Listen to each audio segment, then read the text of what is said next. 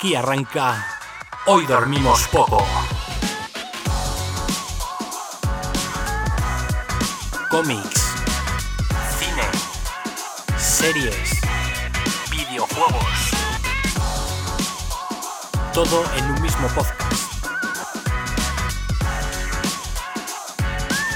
No te duermas insomne.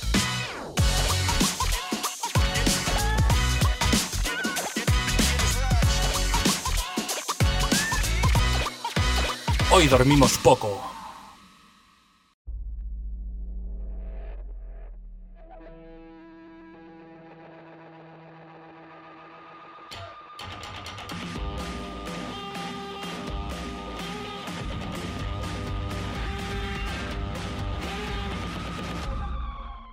Buenas y superheroicas noches insomnes. Nos hemos reunido para el último HDP especial que lo vamos a dedicar pues, a una serie de la que hemos hablado creo que en todos y cada uno de los programas desde que empezamos esta primera temporada. Y nosotras que The Voice, los muchachos.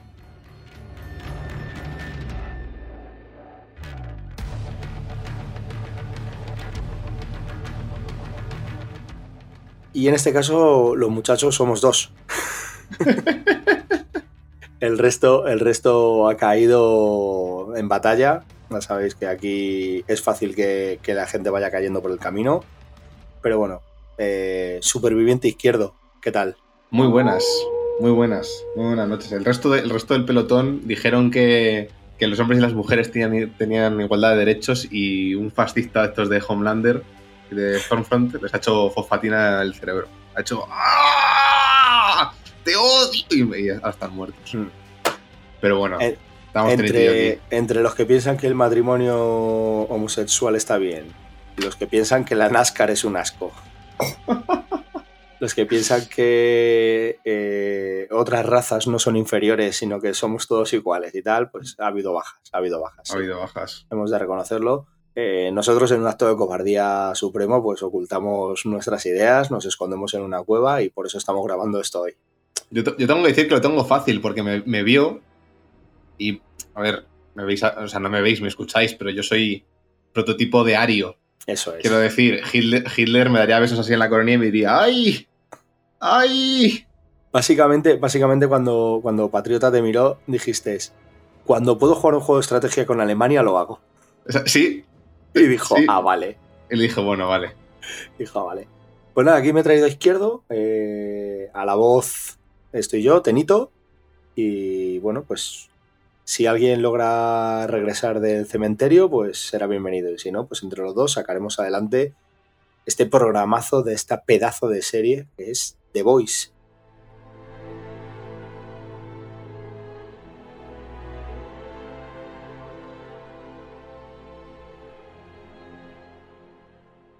¿Y qué es The Voice, señores? Pues aquí vamos a, a ver un... Es, es una serie inventada en un cómic, aunque sí que es verdad que esta serie ha elegido su propio camino, eh, Sabiamente. de- del cómic y, y creo que acertadamente. Ha hecho, Mm. creo que una reactualización de lo que hacía el cómic bastante, bastante buena y lo que nos habla pues es un mundo donde hay superhéroes, pero los superhéroes se crean en fábrica, básicamente, con, con un compuesto. Y bueno, pues si ya hoy en día eh, gente con dinero y poder nos parece insoportable, en plan, Dios mío, qué asco le tengo a este político o a este futbolista, sí, Cristiano Ronaldo, te miro a ti. Pues imaginaros si además vuelan, tiran rayos por los ojos, o yo qué sé, o pueden levantar autobuses por encima de su cabeza. Pues imaginaros el nivel de, de desprecio que tendrían hacia el resto de- del mundo. Y, y por otro lado, pues tenemos a los muchachos, eh, que son gente al, al margen de la ley, al margen del sistema, que lucha por poner freno a todo esto. Eh, lucha por poner freno a Bow, que es la empresa que, que crea y lleva todo el marketing superheroico, y, y lucha por, por parar los pies a los superhéroes que tienen manga ancha total en lo que hacen, porque para algo son los que salvan el mundo. Y básicamente yo creo que ese sería un pequeño resumen, una pequeña sinopsis de lo que sería esta serie. No sé si quieres añadir alguna cosita izquierdo que se me Sí, pueda olvidar, que se quede en el tintero, es importante. nada, so- solo añadir que eh, de The Voice hace, hace gala de la frase de eh, si el poder, corrompe, el poder corrompe, el poder absoluto corrompe absolutamente. Porque claramente el, lo, que, lo, que, lo que es interesante de The Voice es que trata el tema superheroico desde un punto de vista muy eh, real en cuanto a las consecuencias que significa tener superhéroes en un universo eh, actual, o sea, en nuestro mundo, básicamente, en nuestro día a día. Con Smart, o sea, el cómic lo hacía en los años eh, 2000, 90, 2000, que obviamente pues era, era un mundo sin, sin redes sociales, sin etcétera, etcétera. Y lo que ha dicho Tenito, la serie se desmarca de eso, coloca el trasfondo del cómic en los años, en, el siglo XXI y adapta perfectamente, y, a, mi, manera de, ver, adapta perfectamente lo que significaría eh, tener superhéroes eh, de fábrica en el siglo XXI, con todo lo que ello significa, que es que son celebrities, todo el merchandising, toda la globalización explotado al, hasta el más puro, no sé, hasta la náusea más asquerosa de, de llevar a cabo cualquier tipo de explotación de, pues no sé, eh, tenemos, tenemos una superheroína lesbiana, oh, es nuestra reina lesbiana, no sé qué. Pues todo ese tipo de cosas llevado hasta es que, el extremo. fuerte, ¿no? Porque Una, cosa que, que, se ve en esta serie, ¿no? Y, ya vas a profundizar luego en ella, pero es que básicamente todo es marketing. Todo es marketing, sí. Todos los superhéroes son marketing. Tú eres de una liga inferior de superhéroes hasta que queda una vacante en un puesto más importante de otro grupo y se organiza un reality show con todos los candidatos. El, el Masterchef de los superhéroes, sí. Y, el, más votado entra. Pero a veces no el más votado, ¿no? Eh, en, esta tercera temporada hay un detalle, ¿no? Hay, hay pues, un concurso de estos para, el último puesto y, uno de los integrantes de los siete, que es el grupo más, más, más grande que hay y más popular, dice, ah, estaría bien que entrara esta superheroína. Y Patriota dice, aquí no va a entrar una mujer con velo y musulmán. ponte como quieras y la gente la pueda donar, pero yo no voy a tener un moro entre mis filas. Entonces, eh, es, muy llamativa todo el capitalismo que, conlleva a los superhéroes y todo, todo el marketing y toda la fama y cómo organizan y cómo cuando hay un accidente, pues los medios de comunicación trabajan para darle la vuelta a la tortilla. Ya, ya empezaremos a profundizar en esto cuando, cuando hablemos de, de cómo todo este entramado y todo ese sistema se puede extrapolar perfectamente a día de hoy a, empresas privadas enormes o, a, políticos. Sí, sí, o sea, básicamente es, lo que, de lo que va a tratar. Hay, hay clarísimos paralelismos con, el trampismo estadounidense. O sea, los, guionistas y los creativos de esta serie, que una, una de las cosas que tenemos que decir de ella es que tienen casi carta blanca para decir lo que quieran, porque, la, porque esto ya lo dijimos a, a, raíz de la primera temporada, que la primera temporada todavía les dijeron conteneros en alguna cosa. conteneros porque no sabemos cómo va, a reaccionar el público. Una vez vieron cómo reaccionaba el público, dijeron. Han dicho, haced lo que queráis. Em, no, pues eso, que es que hay, hay, hay, discursos y hay escenas y hay incluso momentos que son prácticamente eh, sacados, calcados uno a uno de situaciones reales de la política actual estadounidense. O sea, el, se habla de Homelander, que es el principal antagonista de, de, de The Voice y prácticamente todas las temporadas giran en torno a cómo detener a Homelander para que no se convierta, para que no ceda a sus, a sus deseos más primarios y no se convierta en un, literalmente en Dios entre los hombres, con la, con la potestad de decidir quién vive y quién muere. Eh, pero Homelander es básicamente, tiene frases sacadas de, de discursos de Trump y de entrevistas de Trump. Para, para quien no haya visto la serie, no haya leído el cómic y esté escuchando esto y diga, bueno, pues me ha empezado a llegar, me ha pasado, ¿no? Este fin de semana con unos colegas me ha dicho uno, he empezado a ver The Voice. Y digo, la primera temporada me dice, sí, porque no me deja de aparecer publicidad por todos los lados, ¿no? Estoy bombardeado con The Voice. Y he dicho, joder, pues le voy a dar una oportunidad. Pues para algún oyente, si tenemos que no haya visto The Voice o no haya leído The Voice, Patriota es un Superman vuela, echa rayos por los ojos, tiene super fuerza, tiene invulnerabilidad. Y claro, es tan desfasado que, él se ve, eh, y eso lo van desarrollando según pasando las temporadas, como un ser superior. Como lo que decía Izquierdo, ¿no? Como un dios entre los hombres. Y es como, ¿y por qué yo no voy a poder hacer lo que me dé la gana? Entonces, eh, en las primeras temporadas, sobre todo se le para desde el punto de vista de, es que no es bueno para tu imagen no es bueno para el marketing, porque es aquí los superhéroes están más preocupados de su imagen que otra cosa, porque eh, no estamos en un mundo donde hay un Superman porque hay un, porque hay un Les Luthor o no hay un Batman con un Joker, no, no, tenemos un mundo de héroes donde realmente cuando te muestra, claro, donde realmente cuando te muestran los entresijos ves que, que son villanos todos. o sea, no, les preocupa para nada la raza humana, ni, ni, las personas, ni nada. Les importa los beneficios o, el, ganar un mayor ratio de audiencia para estar en un grupo mayor cosas así, ¿no? Entonces, pues vemos desde afroamericanos que de repente eh, deciden que ahora la lucha la lucha racial. Abrazar sus raíces. Claro, abrazar sus raíces es más importante que otra cosa. La verdad es que en ese sentido es, espectacular. Y yo creo que sobre todo el cambio lo mete a partir de la segunda temporada. Creo que la serie se mete más en las mm. políticas de Trump. Sí. Para mí, ahí vira muy bien, ¿sabes? Porque se mete. Y esta tercera temporada es un poco heredera. Entonces, bueno, eh, por no entretenernos, porque no queremos hacer un análisis de las tres temporadas, queremos hablar simplemente de esta tercera. Mm. Eh, poner un poco contexto de, lo que es. Eh, el grupo de los muchachos lo, conforman Carnicero, que está interpretado por, por Cal Urban, que es el, líder de los muchachos, que es en el cómic era veterano de guerra, de, es un británico que estuvo en la guerra en Argentina eh, con una familia desestructurada, con un padre que era un maltratador y demás. Bueno, aquí cogen parte de toda esa historia, de toda esa tradición de, él y, la trasladan. En este grupo tenemos a, a que es eh, e, el inocente, el más puro. Eh, carnicero al final lo acaba viendo un poco como su hermano pequeño. Tenemos a Leche Materna, tenemos a, Kimiko, la hembra, y tenemos a, a Frenchy. Aquí cada cual está más tarado el anterior, sí. O sea, es increíble. Eh, eh, bueno, la hembra en sí, de hecho, es, eh, sería un, súper, porque sí que tiene poderes. Fue, fue inoculada con, con el V, con el, con el producto que es para, para superhéroes y tal. Y sería una suerte, en la serie la presenta como una especie de lobezno sin desarrollar garras, pero sí que regenera tejidos y demás. Mm, es como que tiene, es como que entra en modos ya no, porque la, la Kimiko que, ya se nos presenta en esta temporada ha ido como civilizándose. Era como una especie de Mowgli, ha ido civilizándose, pero sí que es cierto que la Kimiko de, las primeras temporadas sí que era una especie de lobezno en Arma X, que estaba ahí pues como sometida a experimentos y le tenían enjaulada y tal. Y, y, su, y su manera de, atacar es pues con las manos, con, con las uñas que tiene.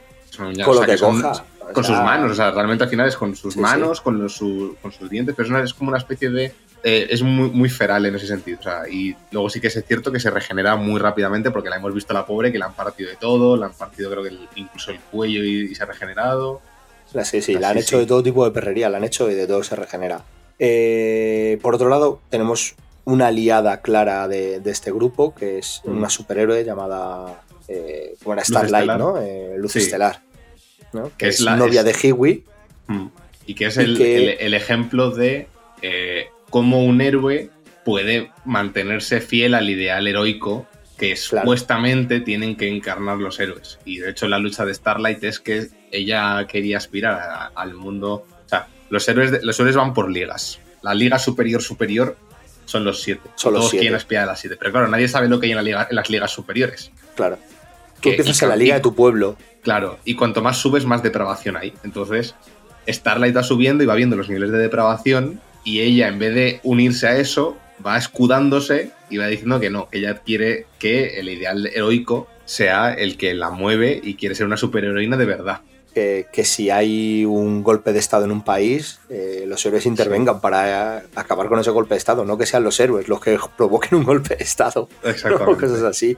Hay un atentado en una torre gemela, ¿no? Eh, por poner un ejemplo así eh, típico de tal, ¿no? En, hay wow, un coche bomba tal, pues ellos irían allí a, luchar contra esos terroristas, pero no, aquí solo van si, si, es, si le va a dar fama, si le va a reportar algo. Si, hay cámaras. Si hay cámaras, ya lo diremos, ¿no? Pero para el cumpleaños del patriota hacen un juego siempre que es que el patriota salva a un suicida, para que la gente diga, oh, mira, el patriota ha salvado a un suicida, y siempre lo hacen el día de su cumpleaños. Entonces, bueno, pues tendríamos a, a Luz Estelar, y por otro lado tendríamos a Vogue, que es la empresa que, que fabrica superhéroes y que es la que está al cargo, sobre todo, de los siete, que es el grupo importante. Eh, Mm. Vamos a encontrar, lo hemos dicho ya, al Patriota, que con ese nombre, pues imaginaros el tipo de persona que es. Un Superman, básicamente, que su traje es la bandera de Estados Unidos. Y con sus sombreras con el águila y Mm. es un personaje que a lo largo de las temporadas ha ido virando a lo que sería un Trump con superhéroe. O sea, Mm. un Trump superheroico. Básicamente su discurso. Eh, pero luego tenemos personajes también disfuncionales totales. O sea, tenemos al profundo, que es una especie de Aquaman. Es que profundo, profundo es el, el- ¿Cómo puede caer más bajo profundo en cada temporada? Lo consiguen. Lo consigue. O sea, Lo consiguen.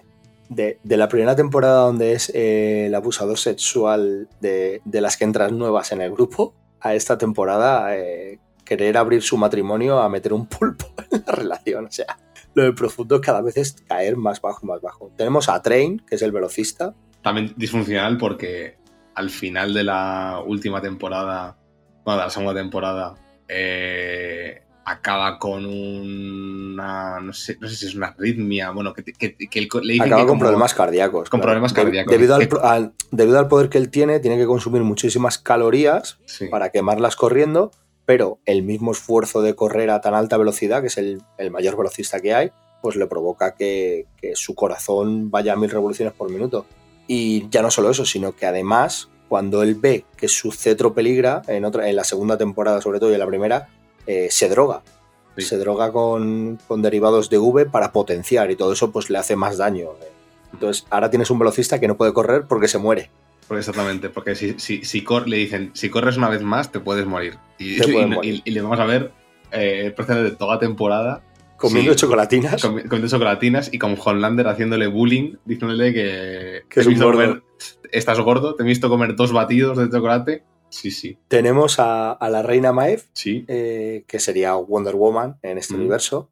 Y que es un personaje que ha ido rotando de persona superhéroe que le da igual todo y que y quiere, pues, ah, y quiere, pues nada, su vida, eh, o sea, puro egoísmo, a tener un golpe de fe, por así decirlo, e intentar querer eh, reconducir su vida. O sea, su- su el, mayor sueño de, de- de- de la reina Maeve es dejar de ser una superheroína porque dice que es lo peor que se le ha podido pasar Claro. en su vida. O sea, Es, está- es un personaje que va cambiando mucho la primera a la tercera temporada eh, por una piedra angular en ese equipo que es eh, Luz Estelar. Luz Mm. Estelar con toda su ternura y con todo su, su ideal del heroísmo es la que toca la fibra de la reina Maeve para, para empezar a cambiar ella. Un personaje que básicamente en la primera temporada se nos presenta como una alcohólica. que- básicamente. que prácticamente no está nunca serena y, y es a raíz de, de ir teniendo interacción con Luz Estelar que empieza otra vez a, a tener ese lado humano que ha perdido con siendo un superhéroe. y luego tenemos a, a Negro Oscuro. negro oscuro, Madre mía. que, que pensábamos que era un personaje curioso, pero esta temporada nos ha demostrado que es un personaje muy curioso. Se ha desatado. O sea, Se ha se ha desatado. se ha desatado una tormenta total ahí, tío. Tiene, tiene, su propio universo Walt Disney de personajes animados en su cabeza, hablándole. Porque hay que decirlo que mientras que el resto de personajes son más o menos parecidos al cómic, Sí. Negro Oscuro sí va a cambiar, claro, toda su historia. Claro, Negro Oscuro tiene el, ti- uno de los mayores giros argumentales del cómic. Tiene que ver con Negro Oscuro y aquí en, el- en la serie ese giro argumental ha sido completamente descartado. Sí. Con lo que el negro oscuro que vemos en la serie es muy parecido al negro oscuro que se ve al principio de los cómics, Sí, pero se mantiene ahí. O sea, no, no sigue evolucionando hacia ese giro que dan los cómics. O sea, en la serie tenemos el negro oscuro del principio de The Voice. sí, sí. Y, y es, un, es un personaje. Bueno, es un personaje mudo. Aquí se nos explica por qué. Porque es eh, mudo. por qué es mudo. O sea, qué le, qué le pasó.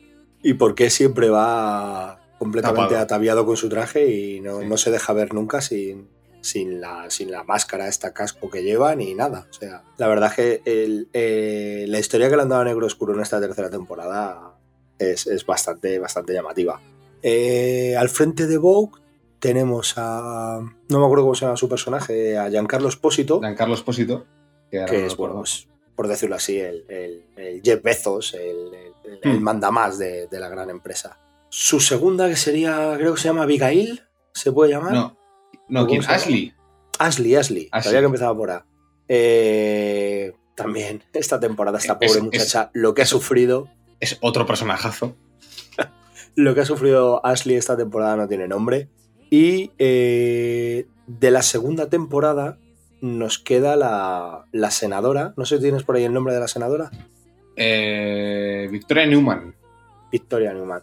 Que en esta tercera temporada se nos revela es como una especie de hija adoptiva o algo así, ¿no? De, de Giancarlo Espósito, ¿no? De- Eh, sí. del jefe de. Bow. Eh, Stan Edgar. Joder, no me sabía el nombre. Stan Edgar es el presidente de Vogue, que es el personaje que hace Giancarlo Esposito.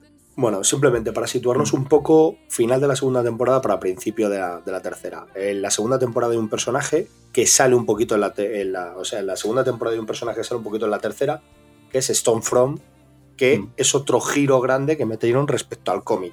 En el cómic Stonefront es, es un hombre ario nazi, Sí. y en esta segunda temporada, o sea, en la segunda temporada de la serie, lo cambian por. Es el mismo personaje, pero cambiando de ser un hombre por una mujer. Sí, es una, es una, Entonces- es una, una mujer nazi que va Em- por la vida con un- una mochila de Hello Kitty. Entonces, eh, básicamente lo que pasa es que de la primera temporada, el grupo de los siete es el grupo de los seis, porque siempre hay una vacante. En la primera temporada muere un personaje llamado Translúcido y hay una vacante. Entonces, continuamente quieren cubrir ese puesto que hay, aparte de bajas a veces temporales, como puede ser la del profundo o Sí, que le gente así, ¿no? destierran. sí. pero hay una baja siempre que es esta y, y entonces meten a Stonefront y eh, Stonefront tiene la, la gran capacidad dentro de que, por decirlo así, sería otra especie de Superman, sería una especie de, de Supergirl. Yo- yo- Fíjate, yo, yo la, yo la veía como, con lo- como tiene poderes eléctricos, un poco como Shazam. Lo que sin, sin Sí, el, el momento como una. Miss Marvel de esta. Miss Marvel, sí. A, ni- a nivel de poder, eh, o sea, no, no creo que llegara al del Patriota, pero, pero sí se la ve como en plan Muy poderosa. pepinazo sí. de personaje respecto a nivel de poder. Pero el mayor poder que tiene este personaje es eh, su retórica, su forma de hablar. Y es la que empieza a polarizar más aún a Patriota sobre el tema de eres un ser superior, eres eh, un dios entre los hombres y nuestros hijos serían dioses entre, los- entre los hombres. Y además Mm. la gente va a hacer lo que tú digas, ¿no? Y entonces ahí empieza a polarizar a la masa, empieza a polarizar a, a todo ciudadano. Y también se nos presenta un personaje en esta segunda temporada que también va a ser importante para la tercera, que es el hijo de Patriota. El hijo de. Patriota con la que es la mujer bueno, De la- carnicero. de Carnicero. Que Carnicero este es- sabe- llevaba toda la primera Este, temporada. este es otro cambio que a- metieron respecto al cómic. En el cómic ella muere en el, en el En el- parto, ¿no? En el cómic ella muere, sí. eh, Y aquí lo que pasa es que Vogue los tiene ocultos a ella y al niño en alguna ubicación secreta o algo así. Entonces, en la segunda temporada, al final de la segunda temporada, eh, spoiler para quien no la haya visto y nos esté escuchando, básicamente Carnicero y su grupo de muchachos eh, obtienen información de dónde está Beca, conocen al Ryan este, al, hijo de, Patriota, y eh, bueno, pues acaba viendo una gran pelea, una maravillosa pelea donde Kimiko, Luz Estelar y la Reina Maeve eh, inflan a palos a Stonefront a grito de nazi de Ey. mierda, ¡Ey, ey, ey, nazi! Toma hostia en toda la cara. ¿sabes? Tenemos un peleón épico. Hey, crowd. bueno, claro, tenemos, bueno, pues momentos también de violencia con el patriota, tal. Al final Becca sí que muere eh, en esta segunda temporada, al final, igual que en el cómic, que también está muerta, pero bueno, de otra manera. Y eh, Carnicero se lleva al hijo del patriota, a, a Ryan, he dicho, ¿no? Creo que era Ryan, Ryan, o sí. Ryan. Creo que es. Creo que sí. Eh, se lo lleva y con ayuda de, de su colega, esta de la CIA, pues lo tienen en una ubicación secreta, ¿no? Y esto sería básicamente lo que pasa al final de la segunda temporada. Sí. Que, o sea, el- el- todo queda con que, el que, que Homelander, el patriota, ha sido ya radicalizado. O sea, ya, ya Stormfront ha metido la. la- la- Todo el la veneno que podía meter. Toda la ideología de, de, mm, raza superior, etcétera, etcétera. Y ya, y vamos a ver cómo durante toda esta tercera temporada, Patriota va a desatarse de todas las ataduras que tenía y haciendo caso de lo que decía Stormfront, va a empezar a. eh, la gente me va a amar porque soy eh, un dios. Y prefiero que me aman, o sea, prefiero que me amen, pero no quiero llegar al punto de que me tengan que temer, aunque no me importaría tampoco llegar a ese punto. Claro. Él, él ya llega a un punto eh, durante la segunda temporada y luego ya más aún en la tercera, donde la, gente me quiere porque soy el mejor superhéroe de todos. Pero cuidado, que el que no me quiera, eh, pues, a lo mejor le tengo que obligar. O me tengo que deshacer de él, que no era nada escrito. Entonces, este es el contexto donde nos encontramos. eh, consecuencias de todo esto para el inicio de la tercera temporada. Cuando por fin se demuestra públicamente que Stonefront es nazi, Mm. porque es que además viene de la época nazi, viene del 42. O sea, Es verdad, que es una, es, eh, es una superviviente del régimen nazi, sí. Claro. O sea, no es que sea nazi de. Soy nazi de ideas. No, no. No, Es que eres no es- nazi que viviste el. Exactamente. Viviste en la Alemania del Tercer Reich. Entonces, cuando todo esto sale a la luz, eh, la popularidad de Patriota se desploma. Públicamente eran pareja. Y entonces es como, oh Dios mío, el Patriota, el Patriota era pareja de una nazi. Entonces Pero no su pero no- popularidad se desploma. Y, y le pregunto a María veces, ¿pero no te diste cuenta de que era nazi? Bueno, la gente sabe ocultar muy bien las cosas. Es que cuando uno está enamorado. Claro, no, no es consciente de las cosas que dice.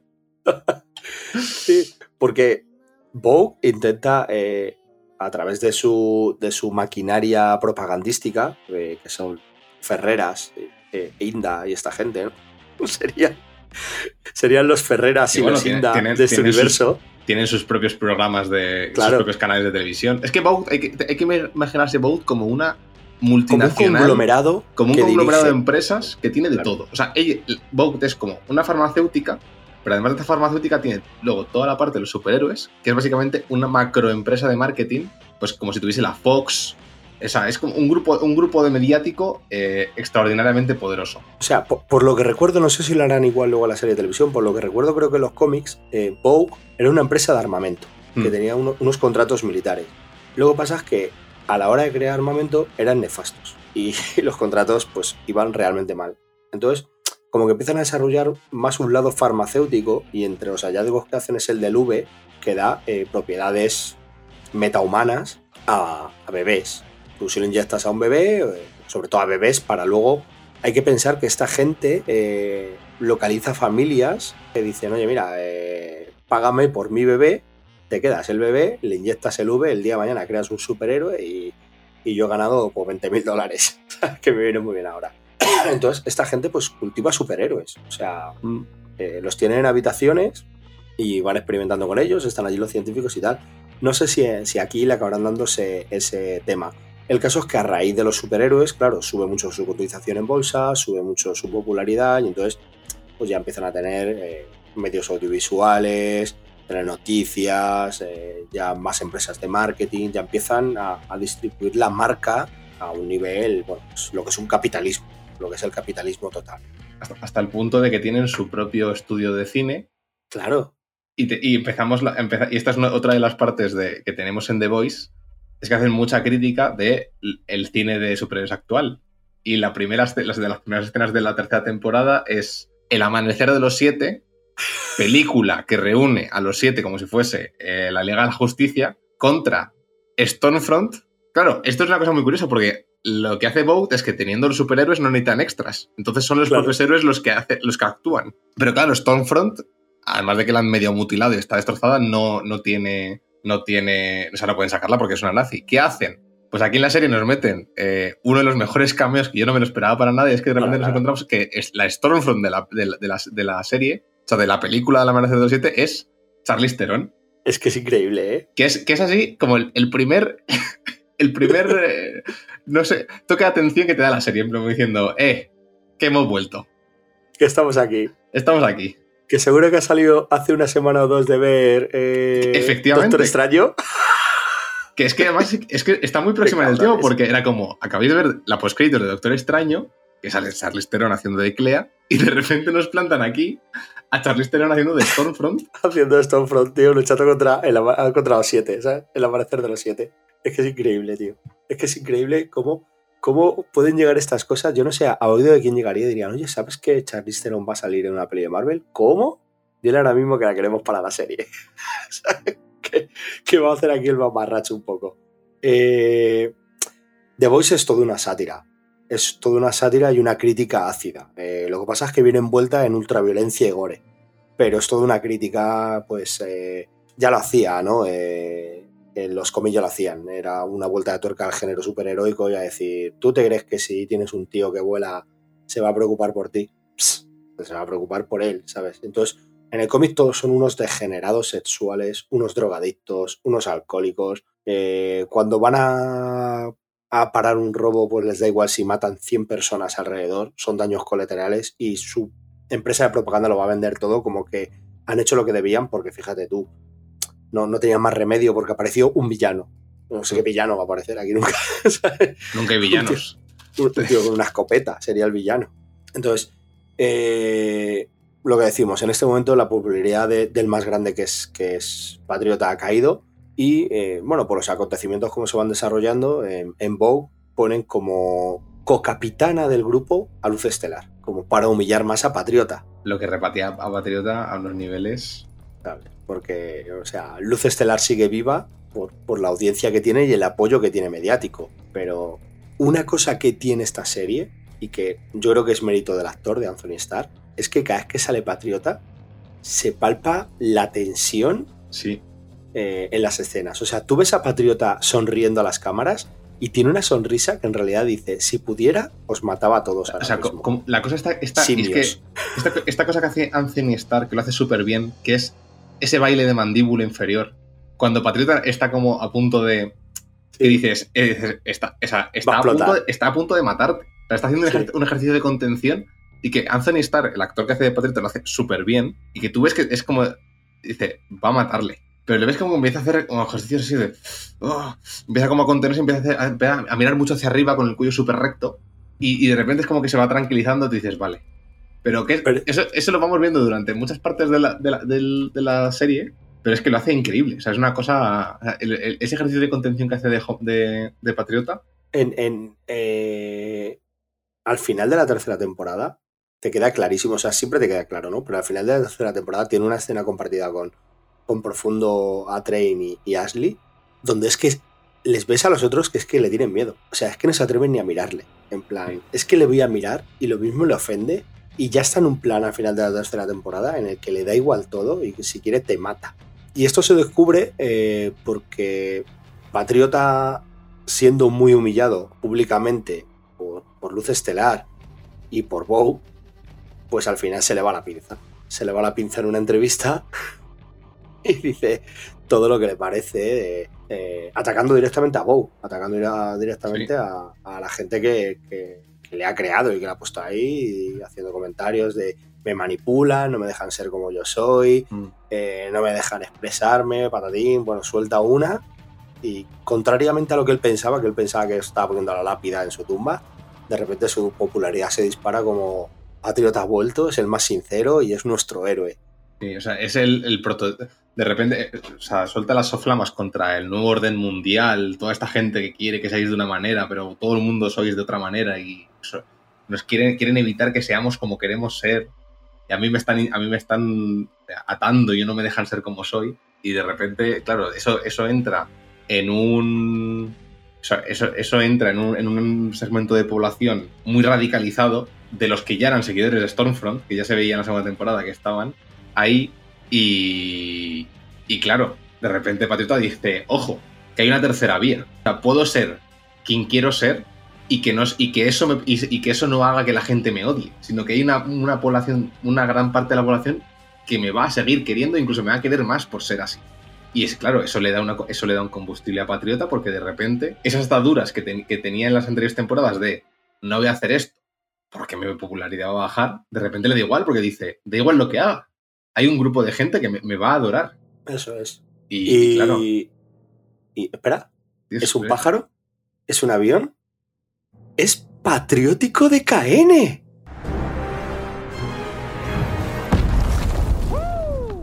Carniceras y patrióticas noches. Muchachos. Pero ¿Cómo, bueno. ¿Cómo nos encontramos? Eh, pues aquí, fíjate, estábamos, eh, hemos empezado diciendo que, que hemos reunido a los muchachos, pero que, han variado- que habían caído por el camino y nos hemos quedado dos. Pues mira, ya volvemos a ser el club de no tres. sí. Muy bien, ahí estamos. Bueno, chicos, ¿qué tal? ¿Cómo va la noche? ¿Por dónde, por dónde vais? Ponedme al día. Pues básicamente estábamos hablando, hemos puesto un poco contexto de, de segunda temporada final para explicar en qué punto está el patriota, cómo se ha radicalizado gracias a, a su novia nazi. Y- cómo llega eh, en cierto momento eh, del, pri- del primer episodio de la primera temporada y, y cuando más baja está su popularidad y más ninguneado es por Vogue y más humillado está por, por Luz Estelar, explota un día en directo eh, cagándose en todo y, y descubre que encima a la gente le ha encantado y la adora. Totalmente. Muy, muy Trump. Ese momento es muy Trump. es que Es- básicamente lo es lo que básicamente estábamos una. diciendo sí, sí. que en la segunda temporada lo que hace la serie es virar hacia una crítica eh, ácida sobre todo las políticas de Trump. Claro. Y, y en esta tercera temporada es continuista de eso. Sí, sí, totalmente. Además que si te fijas, como te digo, ese momento de patriota que habéis comentado es muy Trump, como él también llegó a un punto en el que vio que, que le daba igual lo que dijera, que la gente le iba a seguir aplaudiendo con las orejas. Sí. O sea, es, Básicamente. litera- es literalmente el, el discurso de yo puedo bajar ahora mismo a la quinta avenida, pegarle un tiro en la cabeza a alguien y la gente me va a seguir votando. O sea, Efectivamente. literalmente Sí, sí.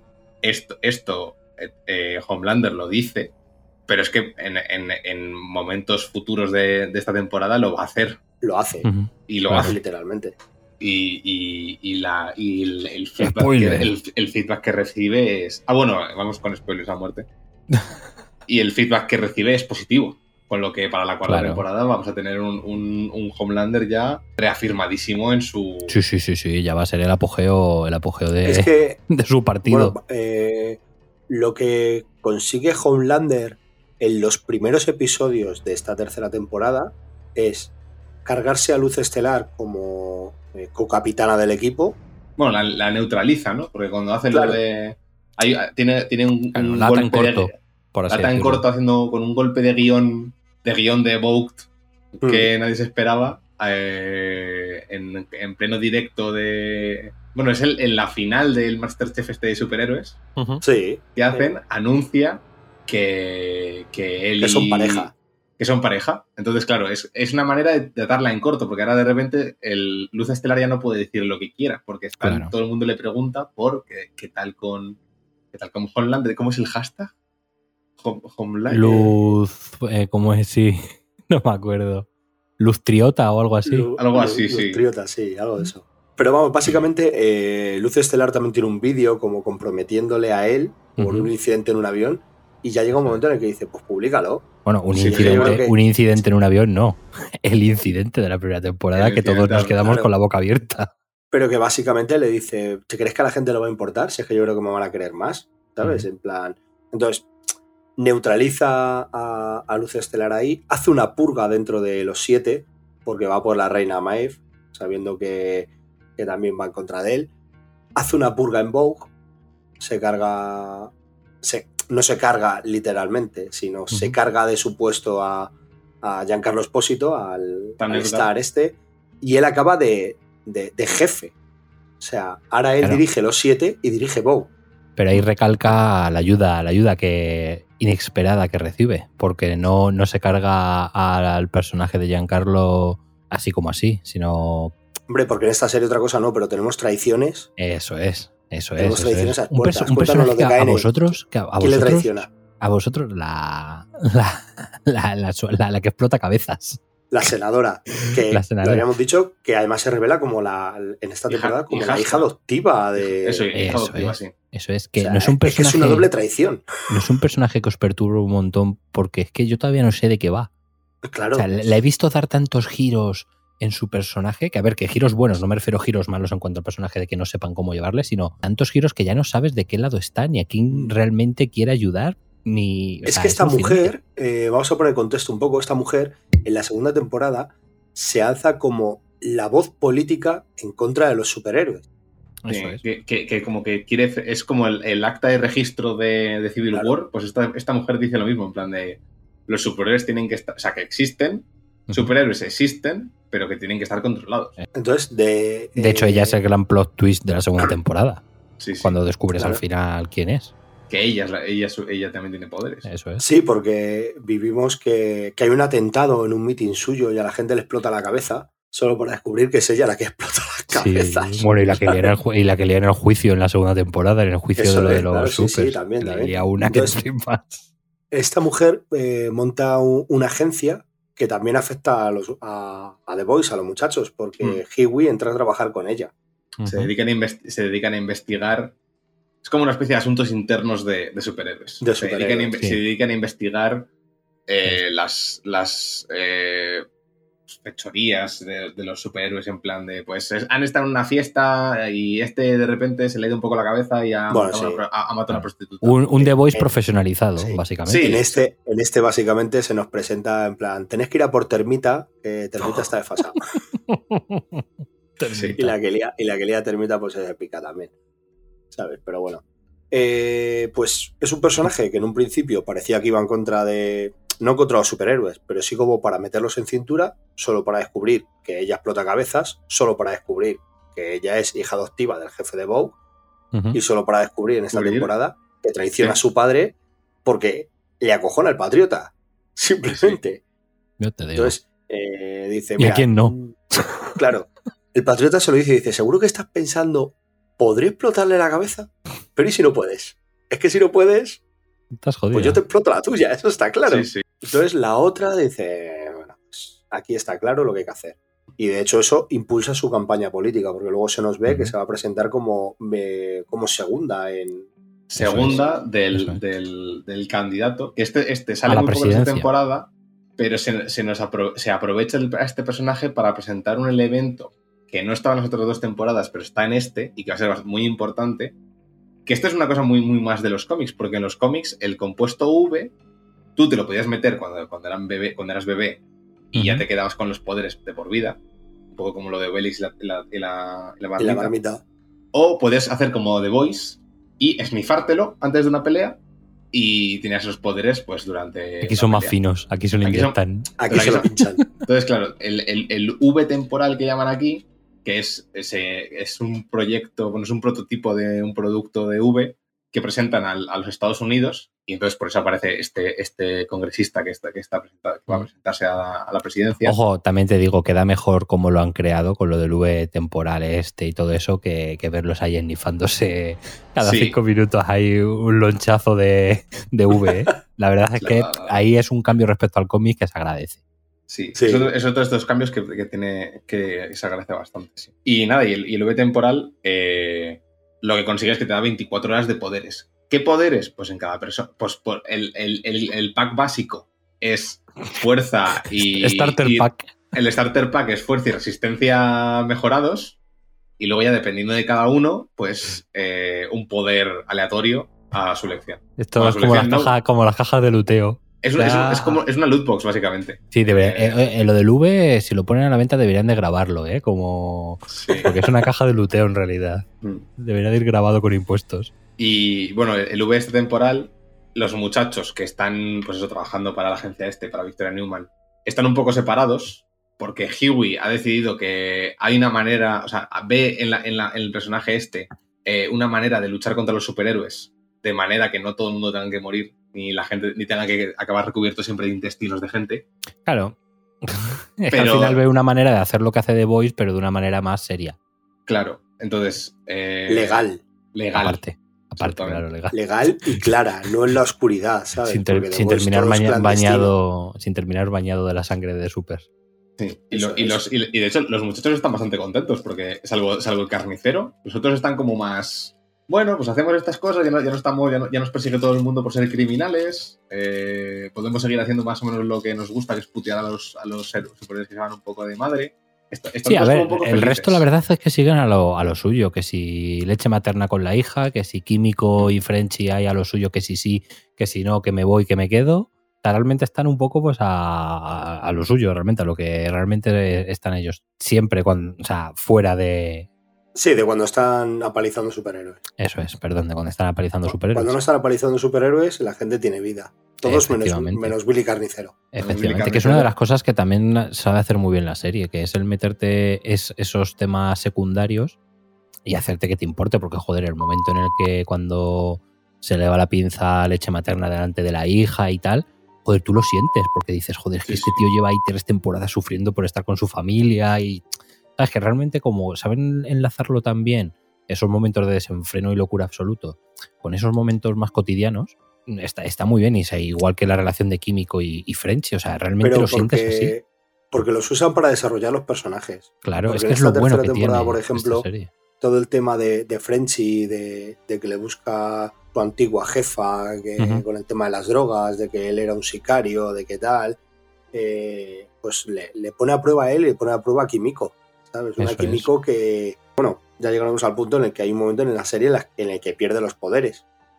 Sí. Pero todo esto lo utilizan para, para, para generar desarrollar- eh, más desarrollar lore en el personaje. Eso es. Leche materna, si no metes toda la historia que tiene con la hija y el incidente que tiene de pequeño y por qué él es así con los superhéroes, eh, pues oye, le estás perdiendo trasfondo a un personaje. ¿Sabes? A lo mejor hay gente a la que esto le puede ocurrir, pero a mí es que me vale para mucho eh, No, el saber por qué hacen lo que hacen, ¿sabes? Simplemente.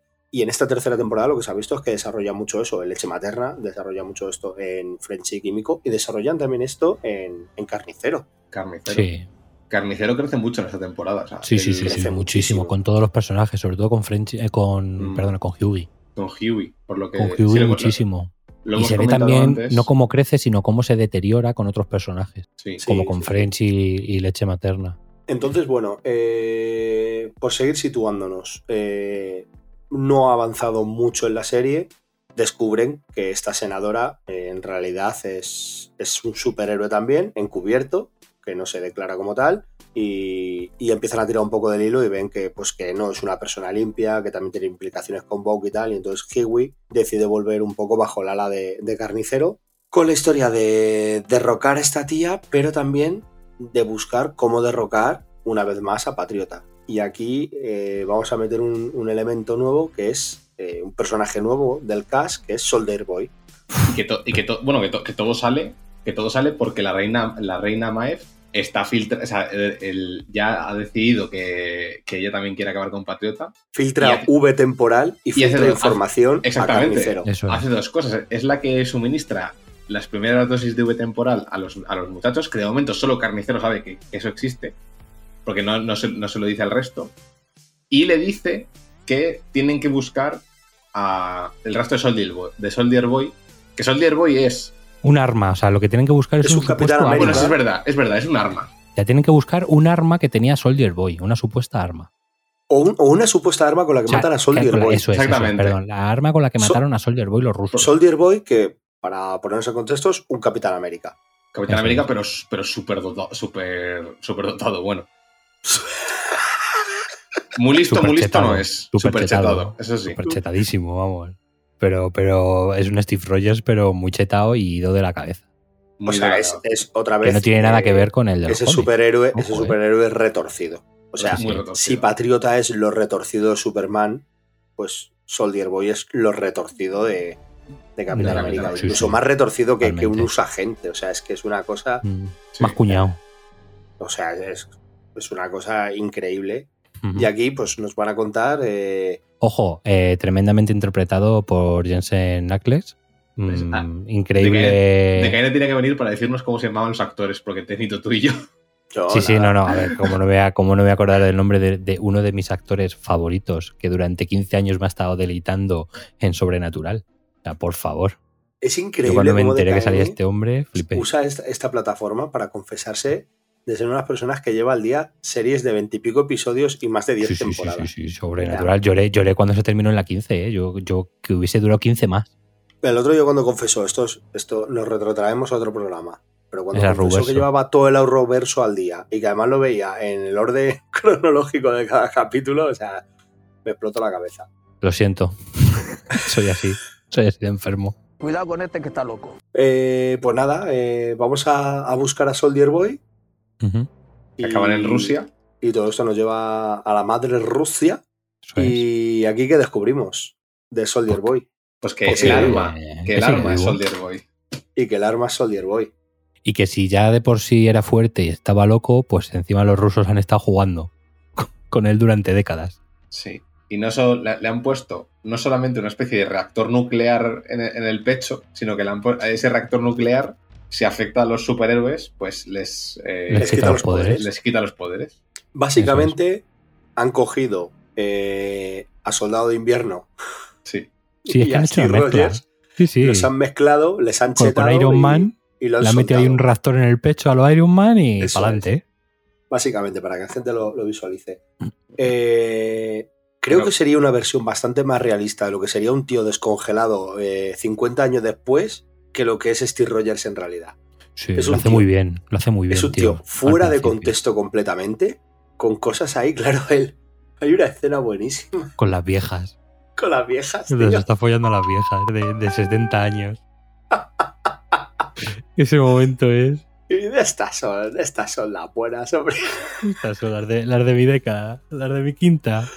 Es increíble. Bueno, es un drogadicto total. Y lo que, lo que pasa, eh, parte de la trama de la tercera temporada es que quiere buscar a los integrantes de su grupo, llamado Revancha, eh, porque le abandonaron. Le abandonaron para que le capturaran los soviéticos. Y ya ahí es donde arranca de verdad la, la, la trama de, de esta tercera temporada. eh, con un carnicero y un hiwi que anteponen el creemos ya que cualquier cosa vale Mm. con tal de parar a, a los superhéroes por encima de sus compañeros de Luz Estelar, de Leche Materna, de Kimiko y de, y de Frenchy que dicen hemos pasado ciertos límites pero hay otros que no se pueden pasar.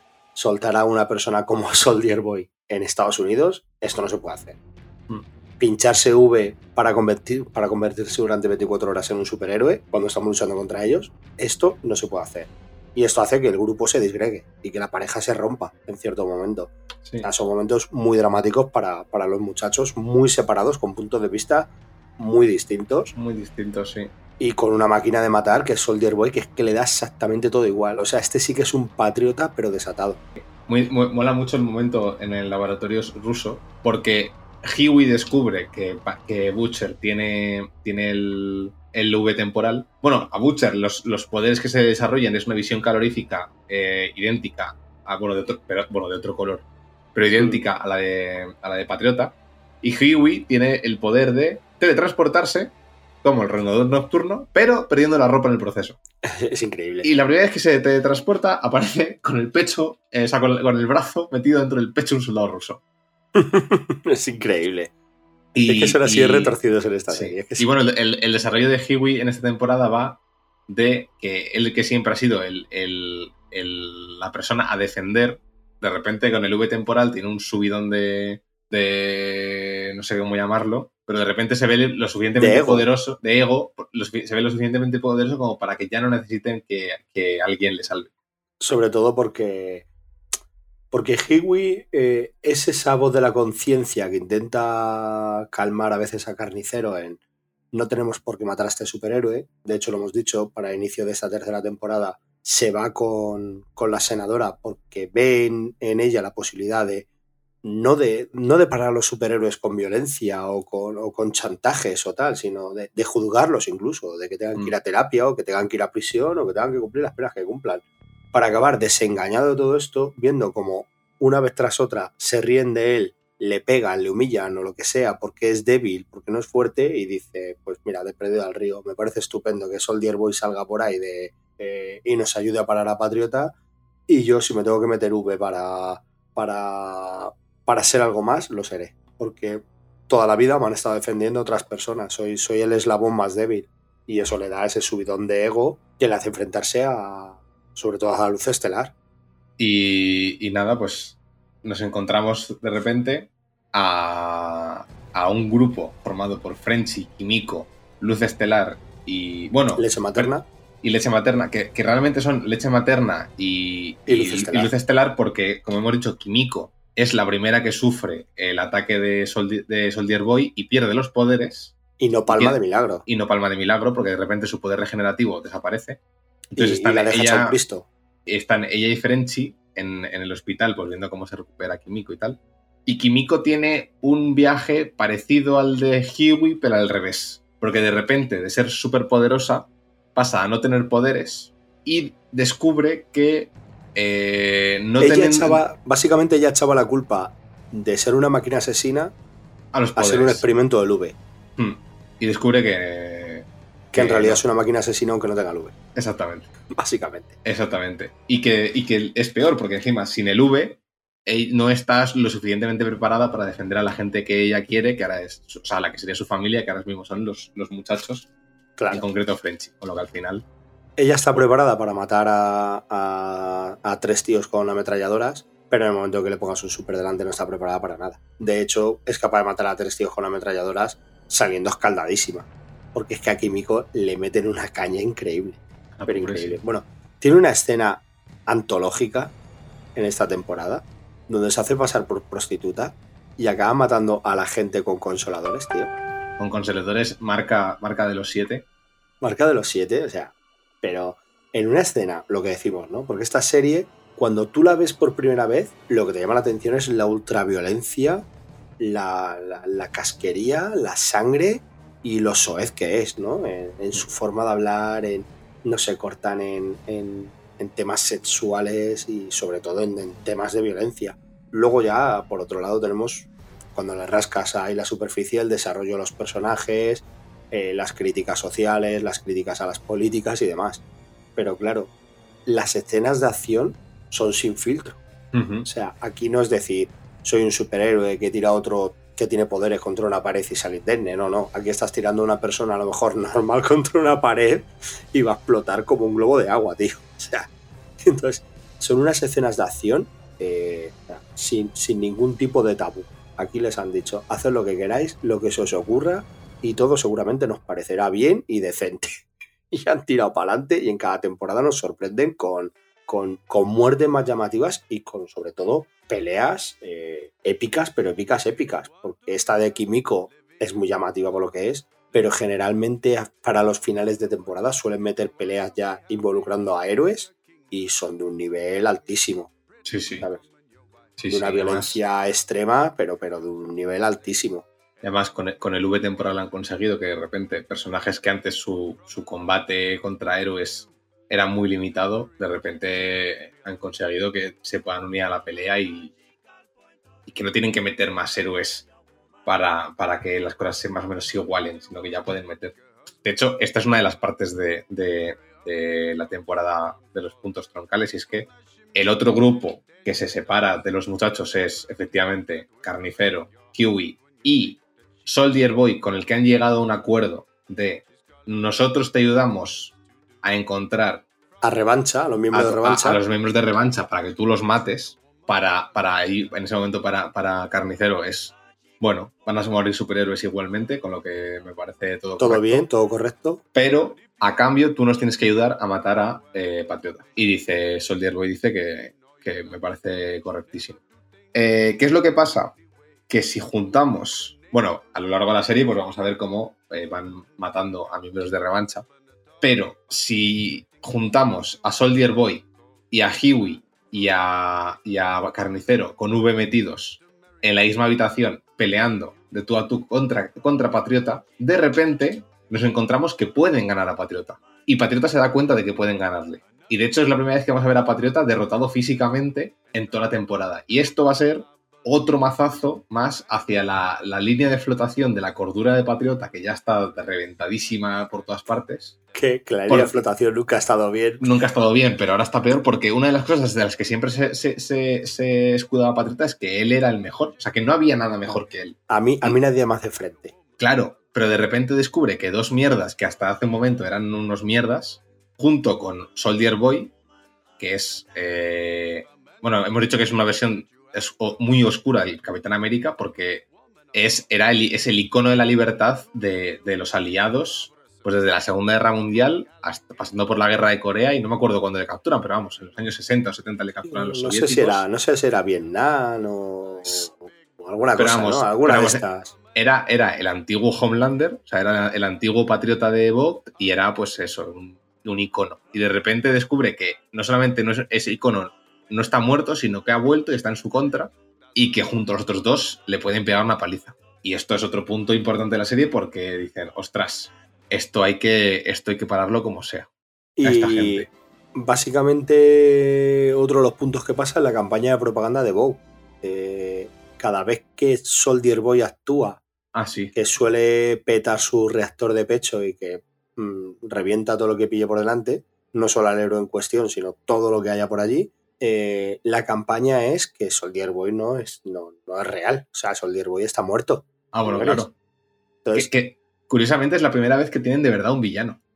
eh, efectivamente. Es la cuando primera de vez que verdad hay un alguien a supervillano. quien echarle, a, a quien enfrentarse. Entonces, esto nos lleva a otro punto de ruptura, que era eh, Luz Estelar desde dentro de los siete, intentando eh, boicotear a los siete y sobre todo a Patriota. eh, al final se ve empujada por las decisiones de Hiwi, del V temporal, de la desaparición de la reina Maeve, eh, de todo el tema que tiene con, con Patriota, a públicamente denunciar y subir vídeos donde se ve a Soldier Boy y subir vídeos donde Patriota, o sea, vídeos robados Mm. o audios robados donde Patriota pues o amenaza o, o reconoce cosas y tal, lo que le lleva a su expulsión de los siete.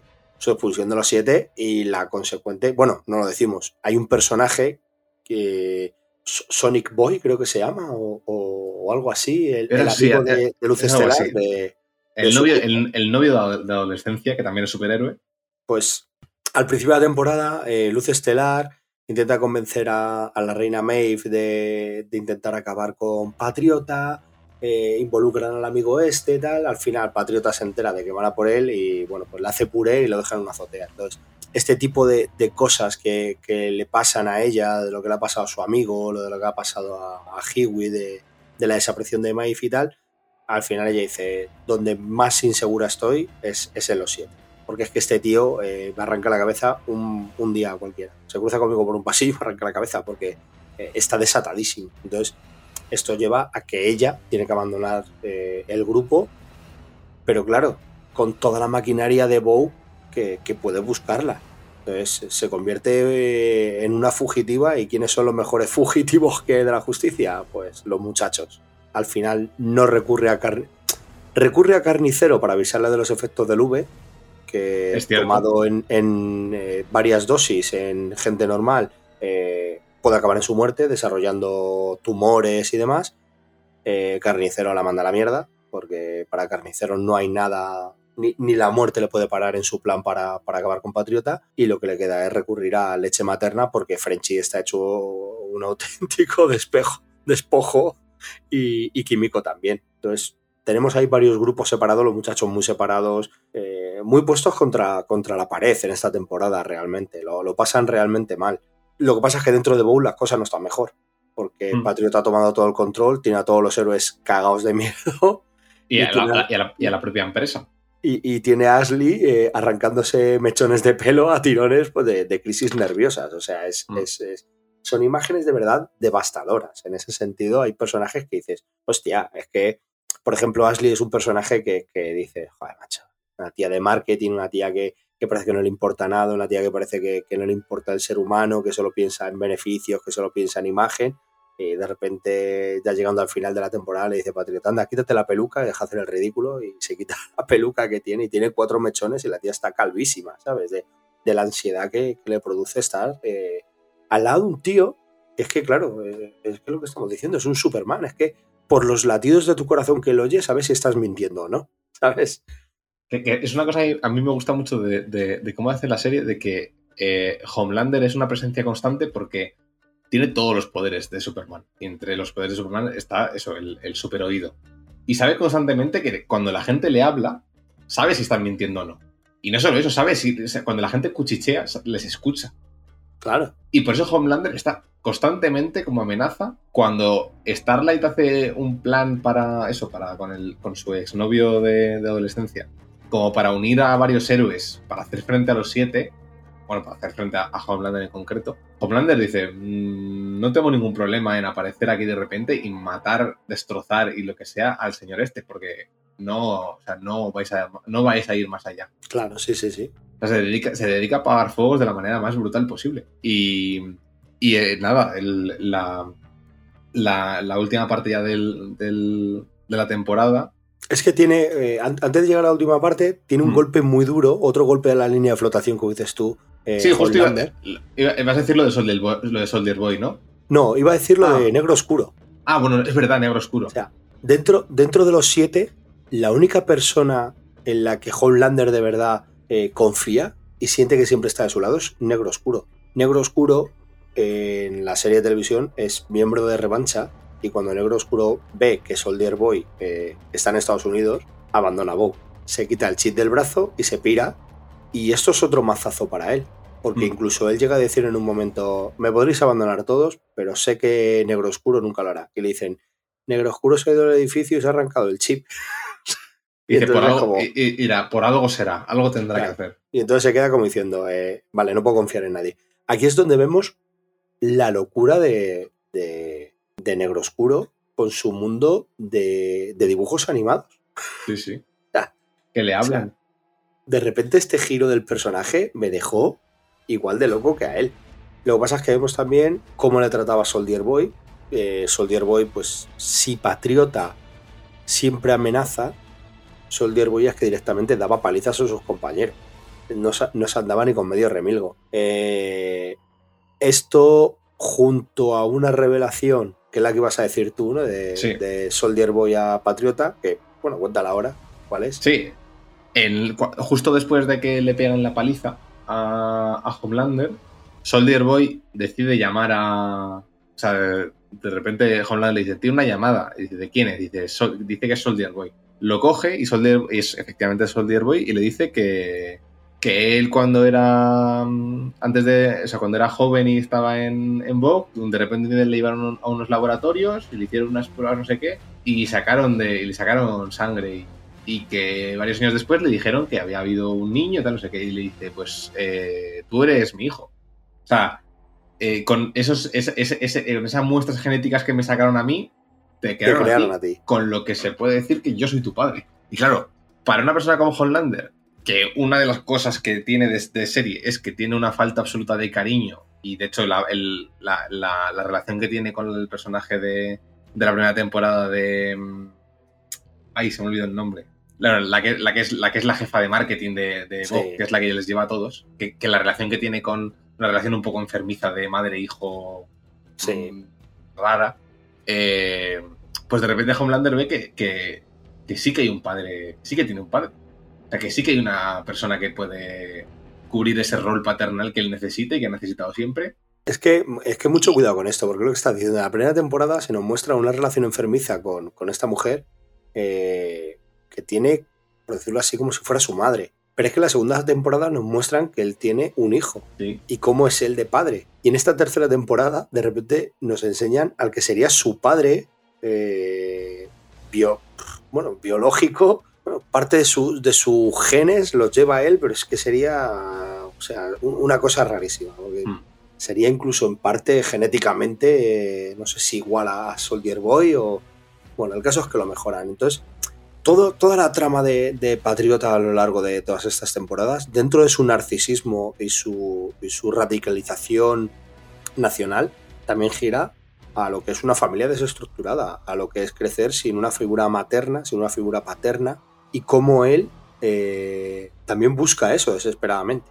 Eh, busca- cuando busca- tiene un hijo, eh, bueno, pues este es mi hijo. Bueno, al, al hijo en la segunda temporada le hace cada cosa también, en plan, bueno, te subo al tejado y te tiro porque seguro que tienes poderes.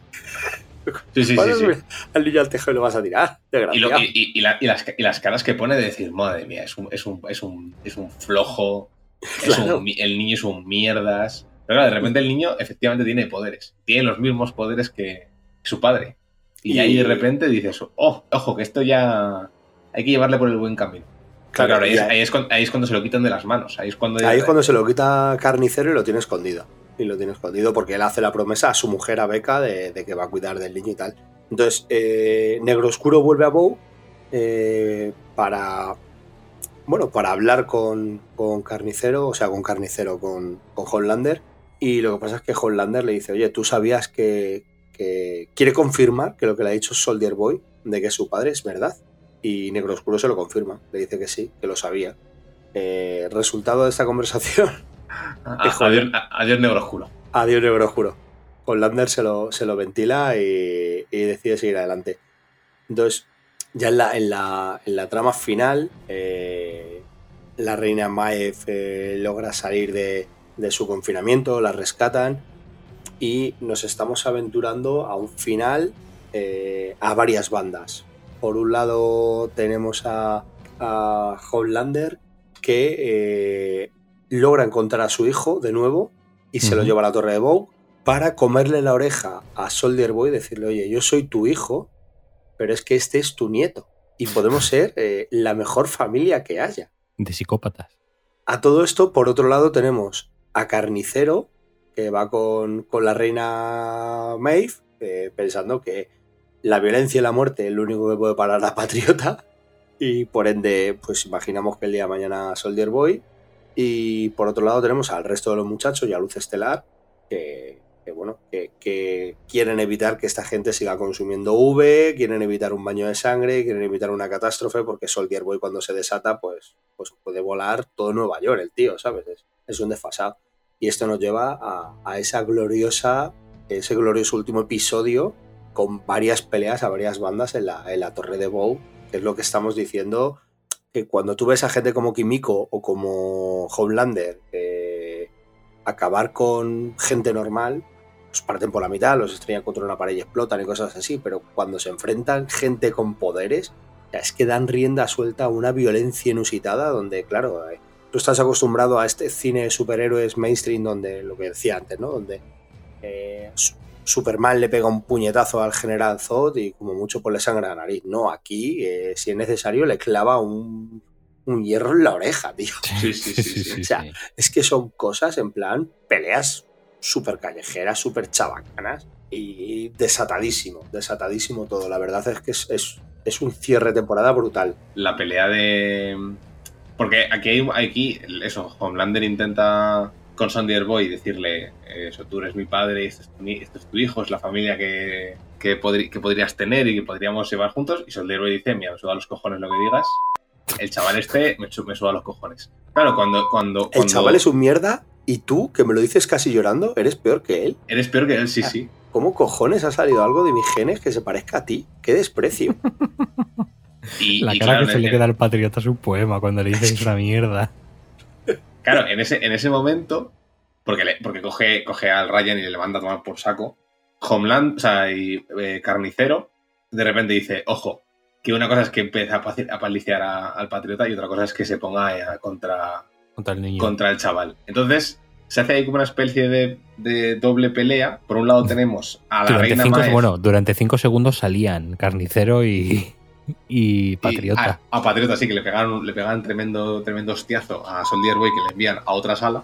En esa otra sala están los muchachos intentando contener a, a Soldier Boy. Y en la otra tenemos a la reina Maeve inflándose a hostia viva con, con Homelander, cosa que le cuesta un ojo, Sí. porque, porque, porque yo ahí dije, van a hacer lo del cómic. Porque en el cómic, Sí, spoiler, La reina Maeve pierde la cabeza con, con Homelander, literalmente. Y Literalmente. aquí pensábamos, y aquí pensaba, pensaba que iban a hacer algo parecido, pero no, se limitan a una, eh, sí, en, en el cómic hubo una mitosis cerebral. una mitosis cerebral, correcto. Se limitan a, a, a quitar un ojo, pero, pero eso, la, la reina Maeve le clava un, un hierro en todo, en todo el oído que se le, a- le pasa hasta el cerebro y le deja ahí medio tonto, o sea, Sí, sí, sí. sí. El, momento, en el momento en que le clava el dedo en el ojo ahí y la deja Sí. la otra ciega. Es que, bueno, es que se, es que se meten una estopa brutal. mm. Sí, Luego, su manta de hostias. Kiwi tiene un momento muy bueno porque tiene. Mm.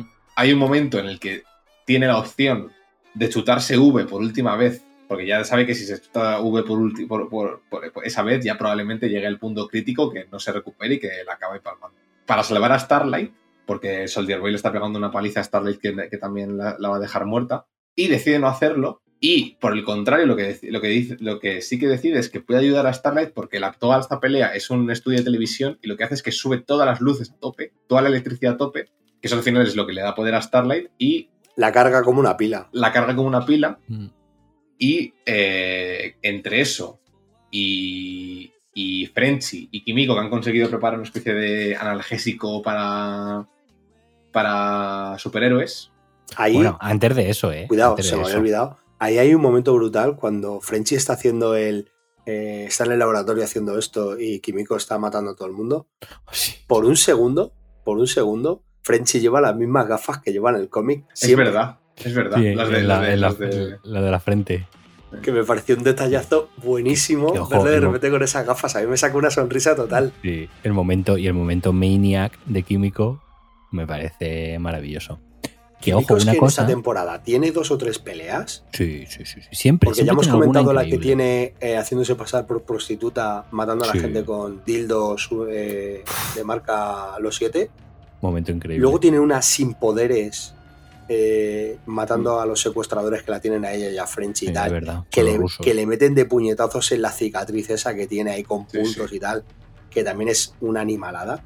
Y luego Mm. la que tiene en el laboratorio es otra animalada. Sí. O sea, Kimiko cada vez que sale eh, repartiendo, es lo que decíamos, es, es como ese lobezno de arma X salvaje, Totalmente, totalmente. eh, desatado. Bueno, es que es, es increíble, tío, es Sí, increíble. sí. Eh, Es el Hulk Me- aplasta del equipo. Totalmente.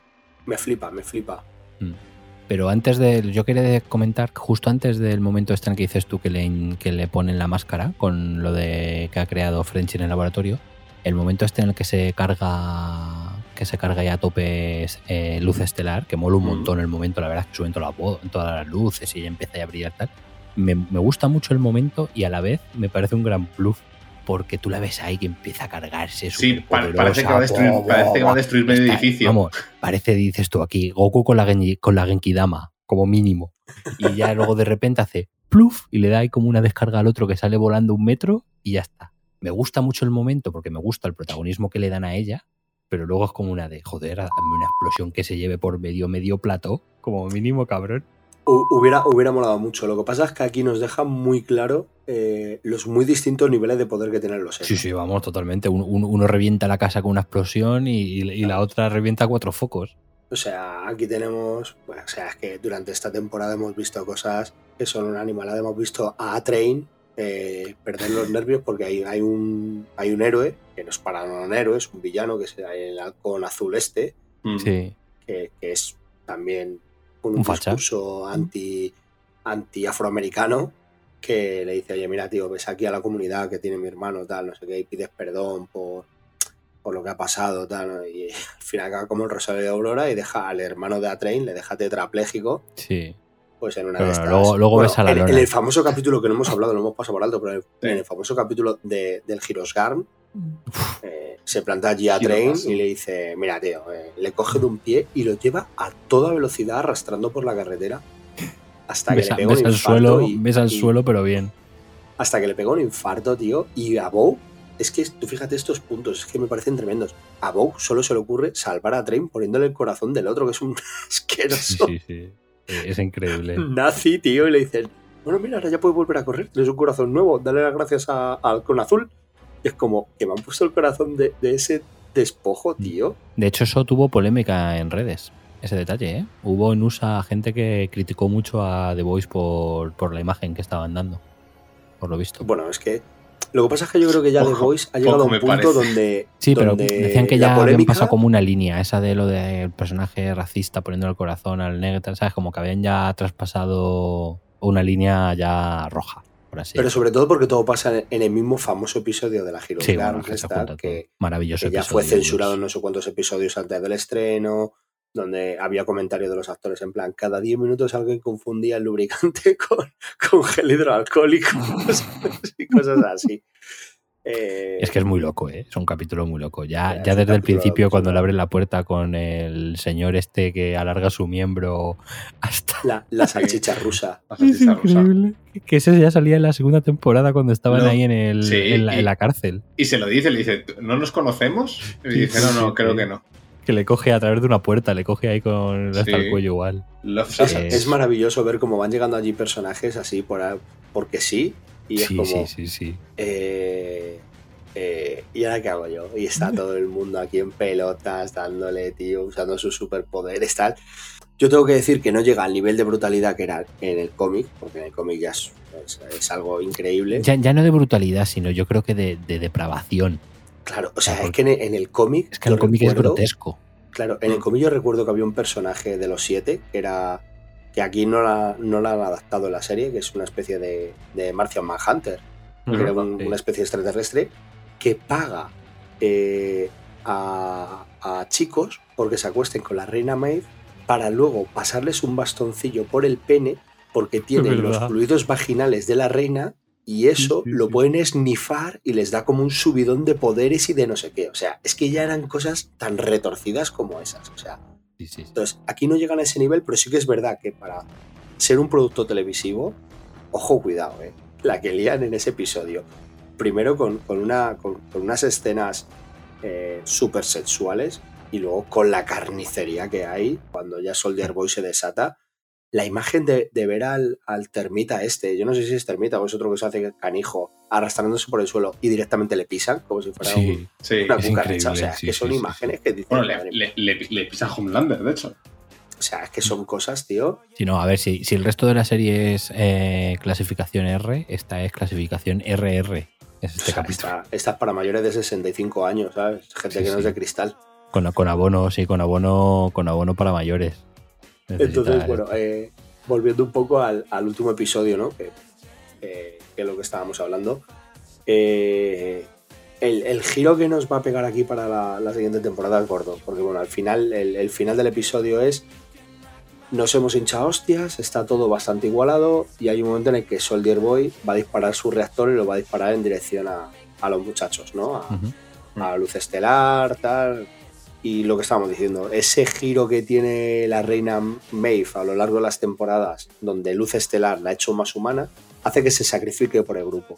Mm. Se agarra. Sí, además es buenísimo el momento que mira y dice, joder, tengo que hacerlo. Ese Claro. momento es maravilloso, la cara es, de es- hostia. es su que puto me momento toca". superheroico. Sí, sí, sí. Es, el- es el- su último gran momento como, super, como superheroína es de verdad momento de. de- Claro. de- El- el- por decir, su único momento como superheroína, de verdad. Mm. Sabiendo que hay un villano que va a matar a su amiga Eso es. y dice, pues nada. Entonces se coge a, a Y es más, y se tira es por la más. ventana con él. Es más, no es solo eso, es que tiene que decidir entre vengarse de Patriota, que le tiene ya ahí, o salvar a los otros. O sea, que es que Sí. realmente la decisión es más complicada todavía. Sí, sí, sí, sí. Eh, pero, pero ahí opta de verdad por su lado superheroico, ¿eh? no por su lado personal. Sí. Y nada, se coge a Soldier Boy, se tira por la, por la ventana y, y esto explota.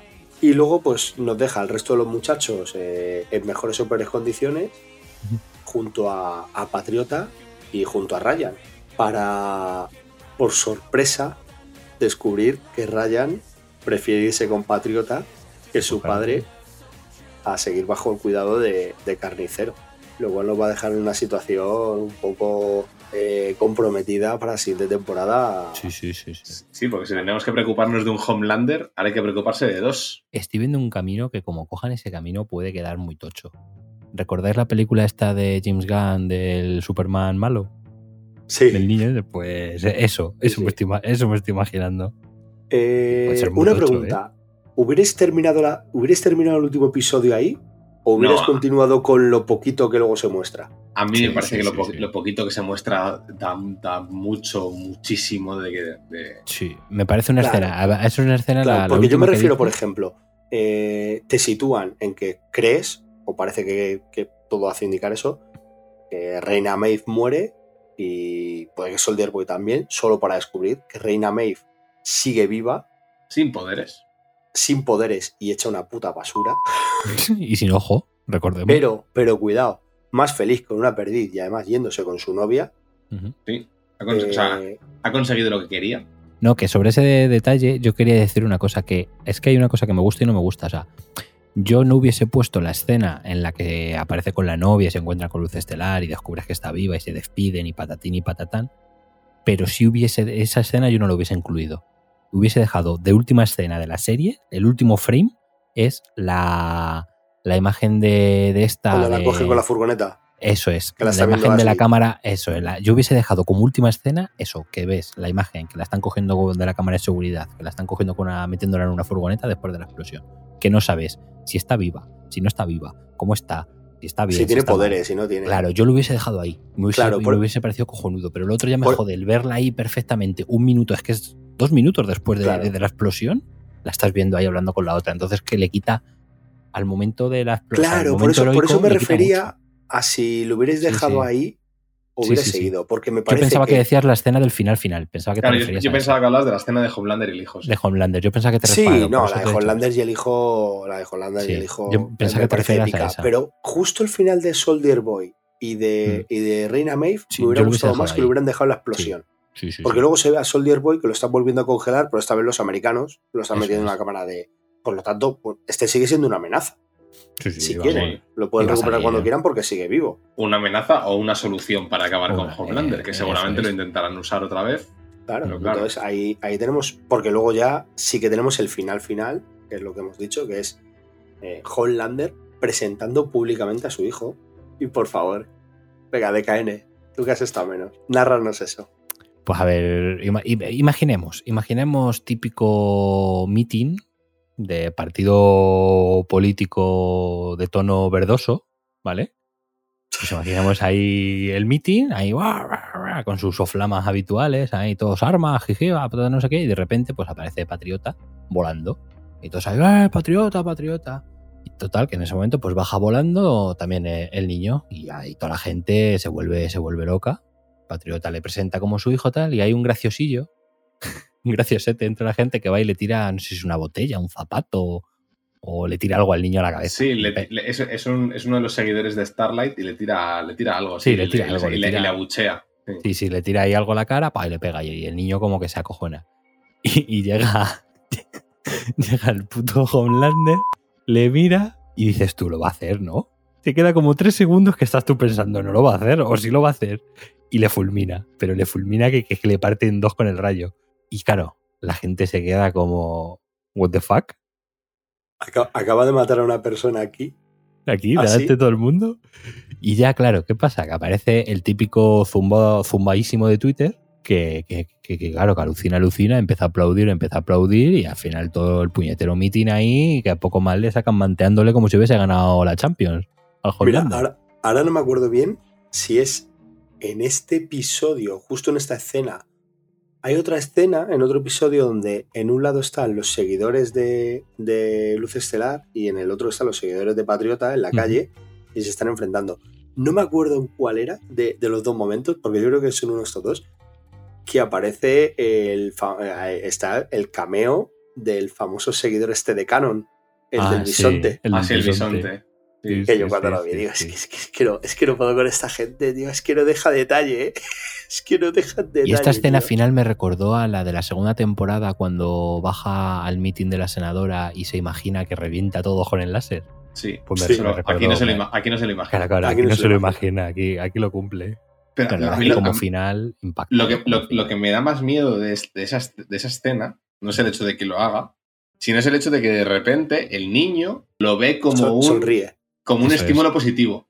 Claro, de repente claro, el, niño dice, ojo, mi padre acaba de eh, destrozar a una persona que me ha hecho daño, lo ha exterminado de la vida Y la gente aplaude. y la gente aplaude.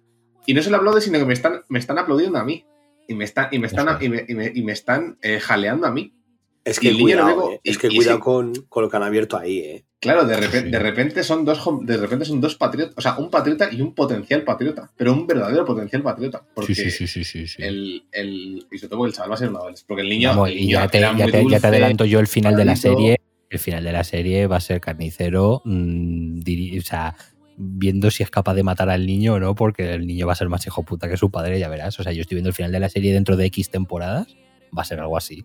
Porque es que no tiene otro final posible. O sea, ese niño no puede volver atrás. Ese, ese niño ya Claro. es- quedándose con quedándose con Homelander es imposible que pueda ser un superhéroe.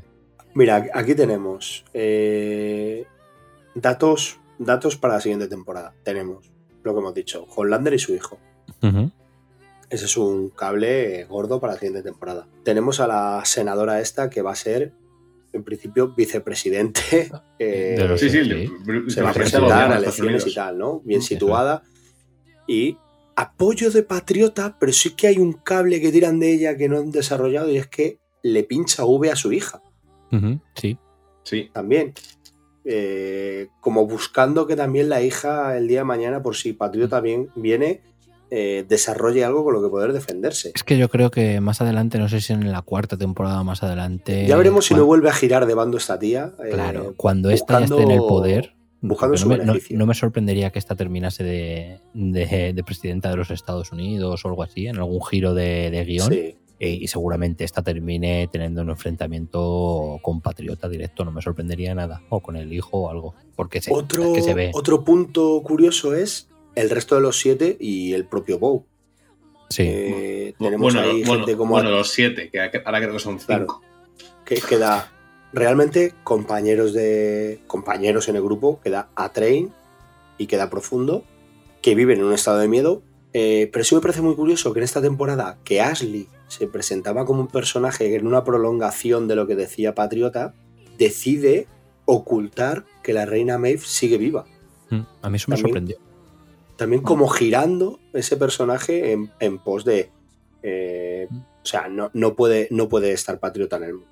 O sea, como siendo consciente por primera vez, todas esas crisis de ansiedad donde se ha arrancado el pelo, de repente es consciente de decir, mira, es que esto pasa porque, porque es que vivo con el miedo de este hombre. O sea, es que, es que se, se le va a ocurrir hacer cualquier cosa. Entonces, habrá que ver también dónde nos lleva esto a Train, a Profundo, a, y a ella misma. Y luego tenemos a los muchachos que, cuidado, eh, aceptan a Luz Estelar en el grupo, pero también se nos revela que efectivamente Carnicero, por los efectos del V, tiene los días contados.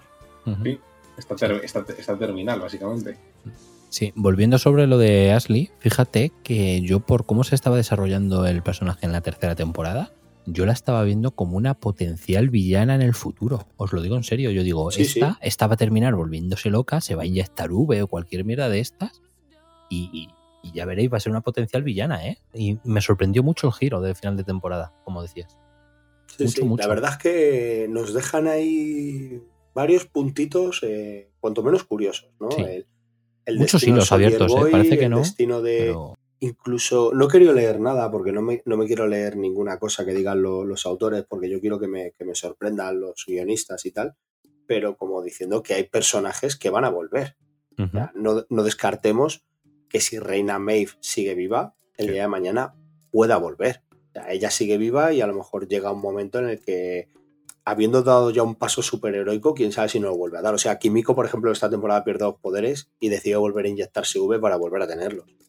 claro. Quién sabe si A al final yo- en yo una creo que Maeve en- límite, Reina en- Maeve Yo creo que tiene que volver a inyectarse En poderes y la vemos ahí hipotético, sí, sí. siendo un- una Wonder Woman Nick Furia con su parche. ¿no? Me hace mucha gracia esa conversación en plan, ¿parche o ojo de cristal? Ojo de cristal, sí, ahí al final. Es muy gracioso, sí. Parche, parche always. Parche, hombre, parche, parche. Sí, sí. Sí. O sea, Entonces, bueno, teniendo en cuenta que el V, el V temporal era un prototipo en, en- en esta temporada, em, que los muchachos puedan llegar a conseguir de alguna manera V eh, Que- Que no te mate. que no te mate. Claro, a ver, a ver, a ver qué hacen con Carnicero, porque Carnicero literalmente le ponen un reloj sobre la cabeza. Sí. No sé, no sé cuántos meses le dicen. Le dicen, en plan, típico que te dicen tres sí, meses. creo un que en el año. mejor de los casos le daban como 18 meses, creo. Sí, pues o sea, que es más, que- más. Claro, claro, entonces es. es ¿Os a ver cómo imagináis un The Voice sin carnicero? No, ver, o sea, yo no, yo no me imagino The Voice sin carnicero, lo cual nos lleva a que realmente no tengan pensadas tampoco demasiadas temporadas Demasiadas. más. Claro, que a lo mejor esto en una cuarta o quinta se acabe la fiesta. Mm.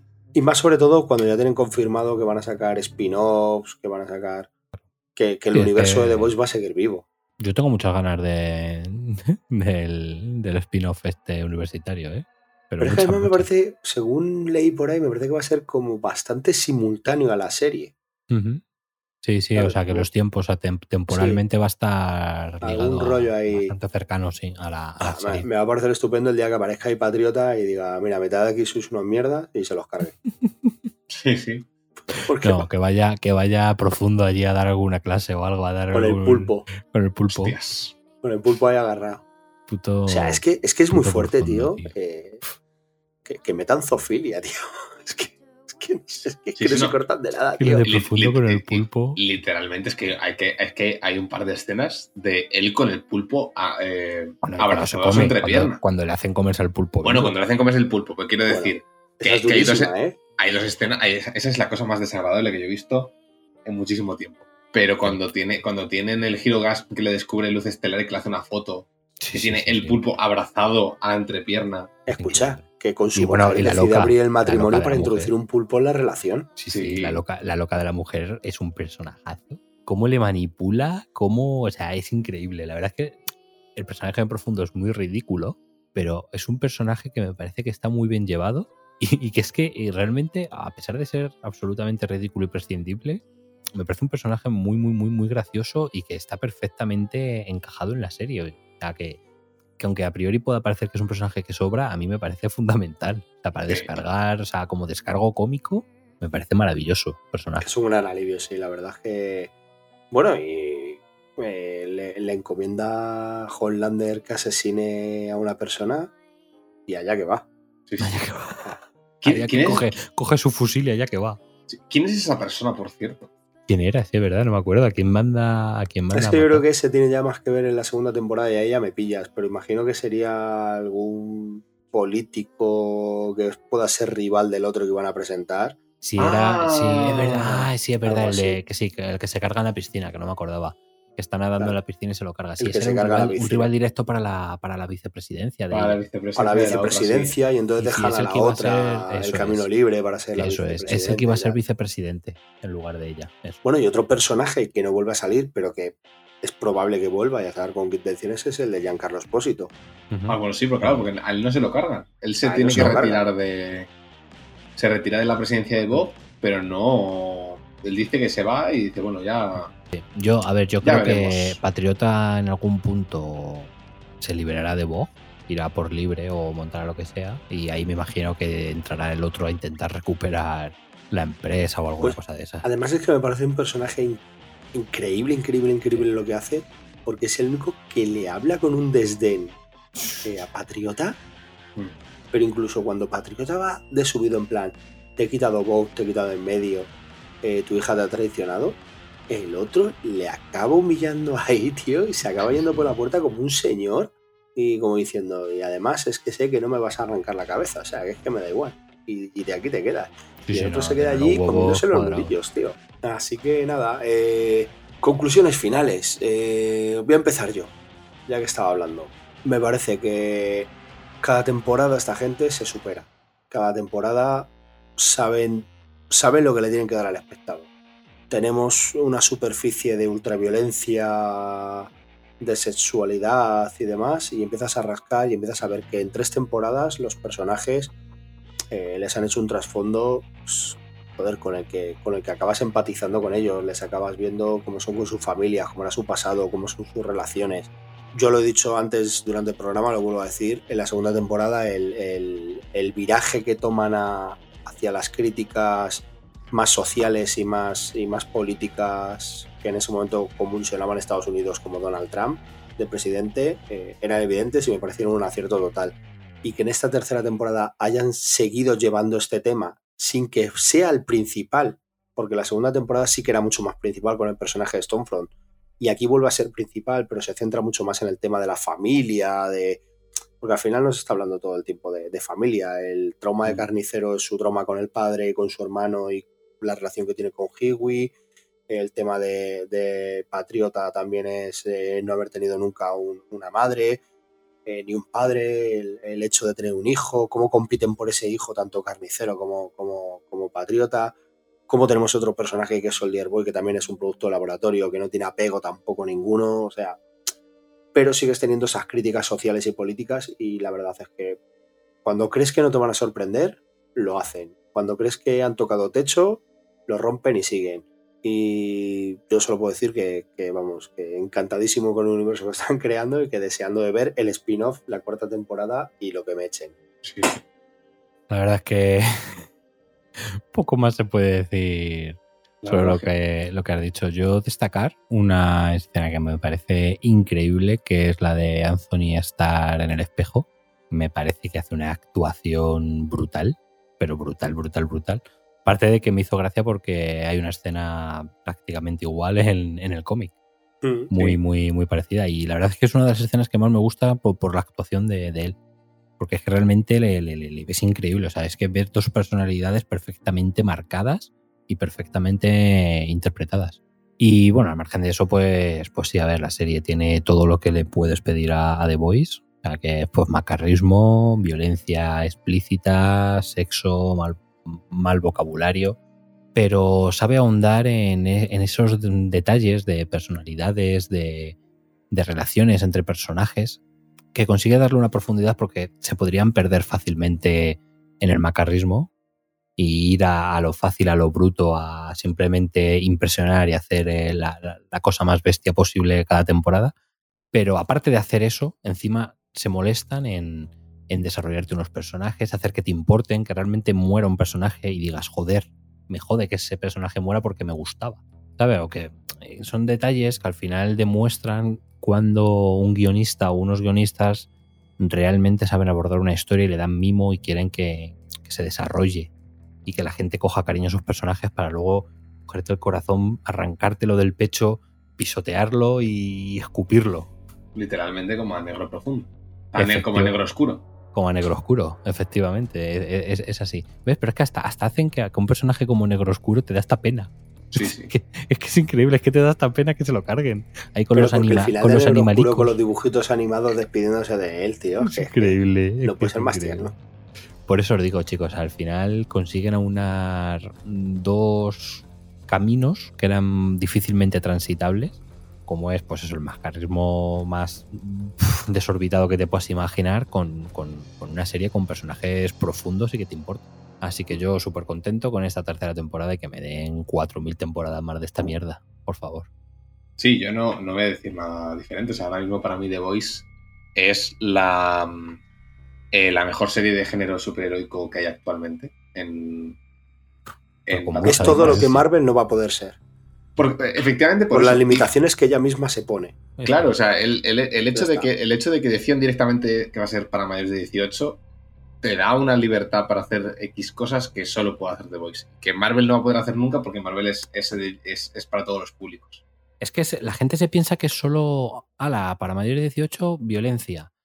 No, es que no es solo poder poner violencia explícita o poder poner como parte a un tío por la mitad. Es que te da mucha libertad a la hora de X temas a tratar. Sí. O sea, tú no ves una, tú no vas a ver en una película de Marvel una crítica política como la que hay en una serie de The Voice. En la vida. Claro. O sea, Ni, ni a- una, ni a- una crítica a los medios de comunicación como hoy en The Voice. Claro, o sea, las por eso te quiero decir, al final no es simplemente, ala, es que me dejan, me dejan poner tetas y que salga sangre. No. O sea, el, el ser clasificación R, sí, puede ser solo eso, pero también puede conllevar otros muchos caminos muy interesantes. Sí, sí, no, y lo, lo usan muy bien. A mí eso me, me encanta eh, por la libertad que tienen para, para no tener ningún tipo de cortapisa para nada. Para no, Salvo con Amazon. salvo con Amazon. Eh, pero es tu lucha resto- personal, es tu lucha personal contra The Voice. A ver, hay que ponerle un pero, hay que ponerle un pero, pero. Pero vamos, ya te digo, es un pero, es un pero muy pequeño. O sea, no, no, lo, no, no lo pienso mientras veo la, la serie. Y sobre todo me encanta porque es probablemente de las mejores adaptaciones que he visto jamás de una obra eh, de cómic a otro lenguaje. Hasta el punto de que sigo pensando. O sea, siguen siendo. O sea, tenemos ya tres temporadas y sigo pensando que la adaptación me aporta mucho más y han conseguido que la adaptación sea mucho más rica eh, que, el, que lo que El era el, producto original. El producto original. Es que el cómic es muy hecho- simple, es muy plano, es muy chabacano, es muy. Pues eso, pues. es mucho más de su época. Es que lo que estamos Claro, diciendo aquí, aquí es. también juegan mucho con el tema de las redes sociales, de los followers. Claro. También han tenido toda la instigación pues, que hemos tenido ahora, ¿no? Con todo, todo el, la bipolaridad que ha creado Trump y que, es. y que desembocó en, en- no aquí como aquí en España que era rodear al Congreso, sino asaltar al Congreso. O sea, Mm, entra en el Congreso, eso es. busca dirigentes que no te gusten y cuélgalos en una horca. ¿Sabes? Ujú, sea, Que eso no, pasó de, en la pul- cabeza. de- eso no pasó de milagro. Pues por los medios de comunicación decían que había gente montando de verdad horcas en la calle para, para sacar allí políticos, congresistas o senadores y ahorcarlos. O sea, en meter esas imágenes como, como el canon este allí o, o cosas ¿Creéis así. que se atreverían en The Voice a sacar una escena así? ¿A hacer un asalto al Capitolio, pero que Yo- termine yo- con yo- un. yo pero que termine sí. en sangre? Yo creo que Bien. sí, ¿eh? Que entre Patriota. Sí, sí, que entre Patriota con una masa. gana, sí, sí, que claro. entre Patriota Yo- en plan yo- yo- con una masa de gente ahí enfurecida. Yo estoy seguro que van a hacer algo parecido en la, cuarta- en la cuarta temporada. Pero segurísimo, ¿eh? Sí, sí, sí. Y que, así va a llegar, y que así va a llegar la otra presi- a presidenta de, de los Estados Unidos porque se van a cargar al presidente en un acto así o algo de Puede ser, pero, pero puede ser perfectísimamente, ¿eh? Que entre sí, con sí, su sí. hijo y haya un baño de sangre. Algo así, alguna mierda de esas. ¿Te imaginas un niño matando congresistas? Yo ya de esto me espero cualquier cosa, O ¿eh? sea, es que es increíble. No, Os lanzo una pregunta. Bueno, no, termina, sí. Mejor. No, inc- incluso, incluso que, que- que sea que lo orquesten para que, para que matar al presidente y si alguno de los, de los que están por allí se les va un poco la cabeza, que parezca Homelander y los mate y diga, esta gente no nos representaba, no eran verdaderos estadounidenses, no como vosotros, que si sois verdaderos estadounidenses. De hecho, eso, eso se lo dice a los de- en el- al final, dice, vosotros no sois los verdaderos, los verdaderos americanos. Eso es. Que es, que es mucho- que es muy es- eso es una parte intrínseca del discurso de, de alt-right ahora mismo en Estados Unidos. Que, o sea, que, que, que, pase- que, que Homelander haga un baño de sangre en el Capitolio con manifestantes que aparentemente le apoyan, no me parece descabellado y que, y que, y que manipule el discurso hasta el punto de, de- eso y que no Mm. pase nada. O sea, Sí, sí, sí. pueden hacerlo perfectamente, pero vamos, clarísimo, no sé cómo lo van a hacer, pero tengo clarísimo que va a haber una escena parecida al Capitolio. Pero clarísimo. Mm, Yo, yo, lo, yo lo veo también bastante claro. Es una imagen demasiado poderosa como para que no la. Para, como para que no la usen. Claro. Y os iba a decir, os lanzo una pregunta. ¿Creéis que Jeff Bezos será fan de The Voice? Es que yo- creo que es una serie que ha ido aumentando muchísimo en popularidad. Si no es fan de The Voice, que yo creo que es su mejor producto audiovisualmente, eh, joder. Yo incluso les animaría en plan, "Va, hacerme una crítica, por favor.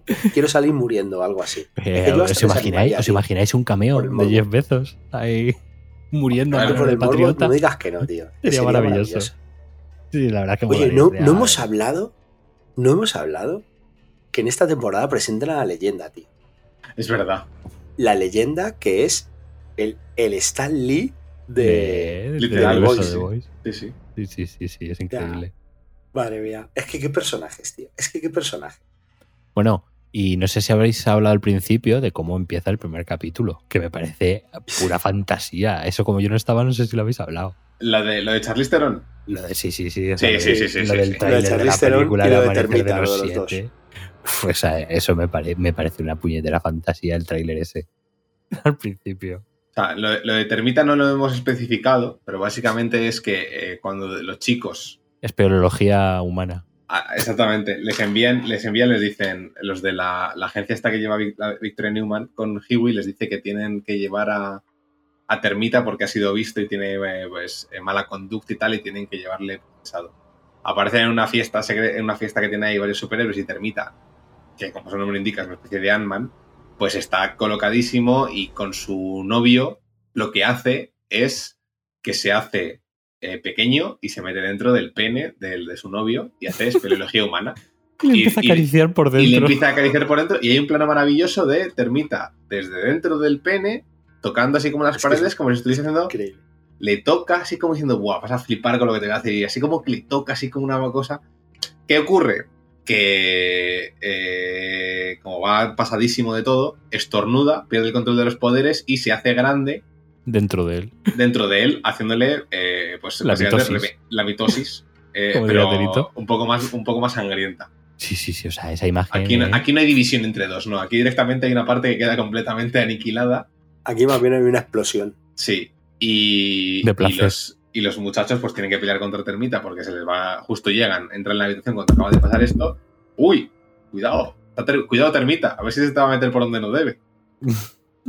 Y justo eh, están, están peleando con él, se intenta meter en el culo de Frenchy, lo cual consiguen evitar, y cuando aparece Carnicero, le mete directamente en una bolsa llena de cocaína y claro, acaba el termita, que está en tamaño pequeño, con una sobredosis de cocaína que le dejan medio muerto. Porque le mete la agita, tío. Sí, sí, Es le que mete la agita, que es increíble.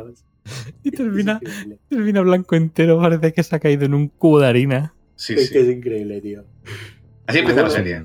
Es una serie de detalles, de detalles así que a priori son tontos, pero es que son pura fantasía. Claro, entonces, bueno, pues esto O sea, es un poco lo que... Hemos hablado, hemos hablado de Trump y del- de los discursos trampistas eh, llevados a, a- a The Voice, pero The Voice también tiene luego esta parte que no tiene ningún tipo de, de segunda lectura y que es básicamente, pues eso. eh, Gente muriendo de diversas Gente- formas, cada vez más muriendo de grotesca. diversas formas, totalmente. Y básicamente eso es The Voice.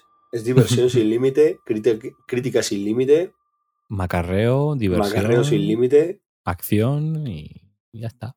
A mí me parece una serie que, vamos, yo a mí me ha tenido enganchado toda la semana viéndolo, esperando al día de, de emisión para verla.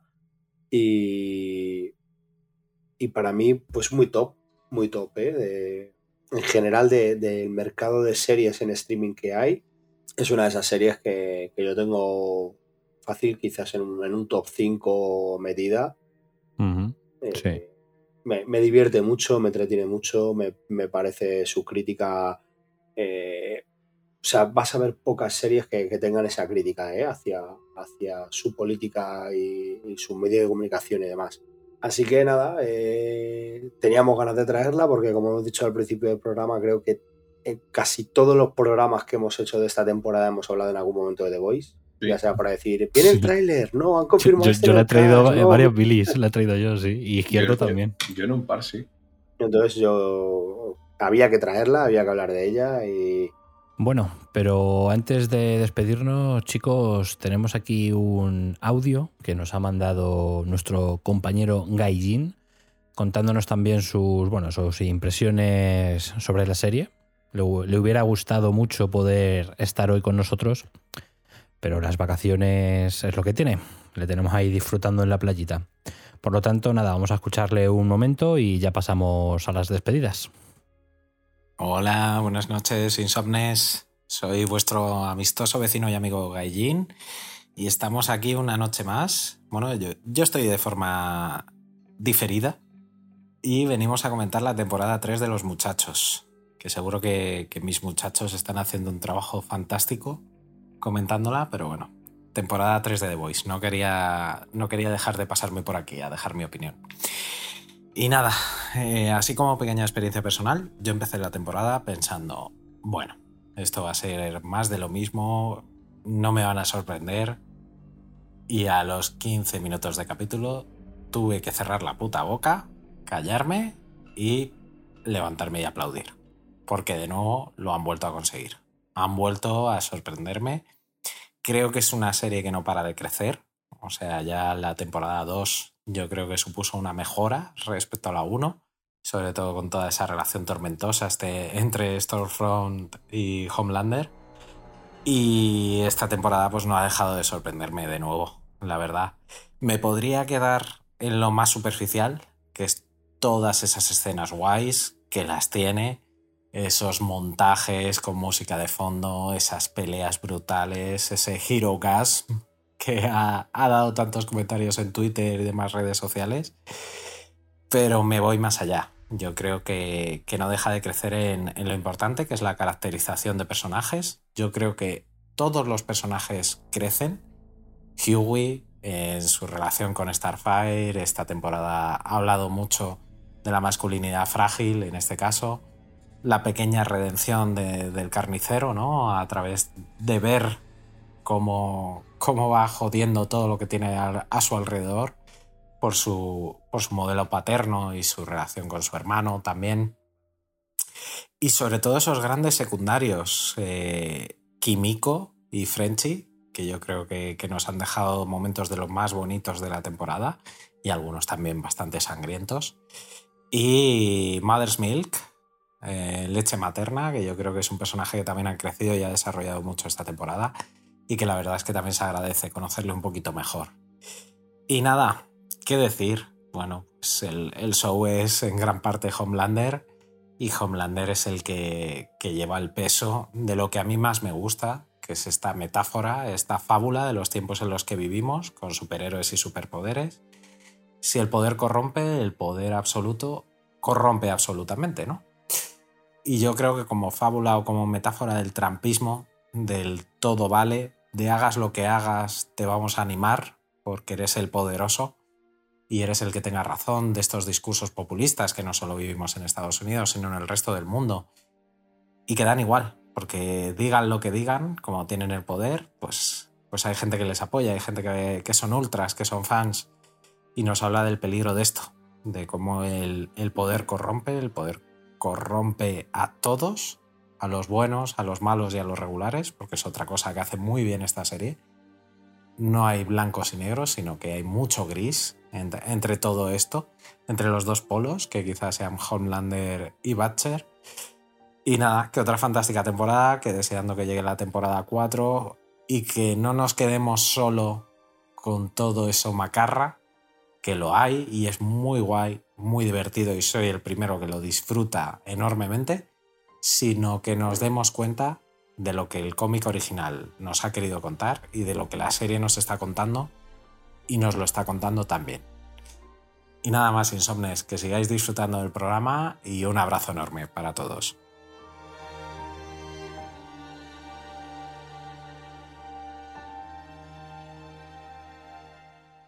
Y poquito más. Así que yo creo que podemos pasar a, a la triste despedida.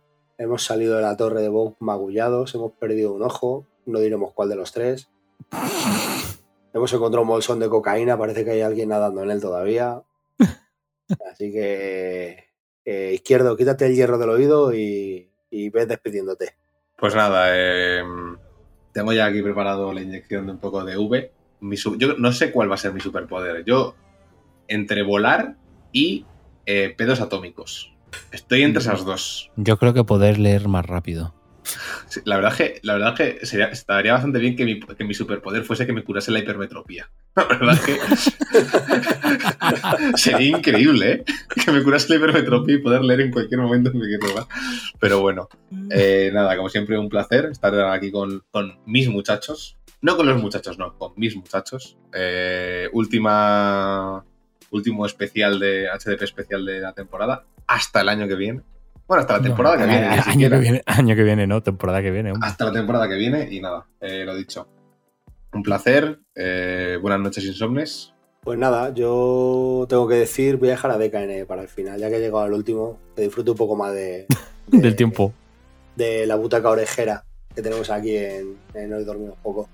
Yo era un niño de laboratorio y mi superpoder ha sido siempre cuidar del neón. Así que lo tengo brillante, lo tengo pulidito, brilla aquí, mira cómo chisporrotea él, qué gracioso está.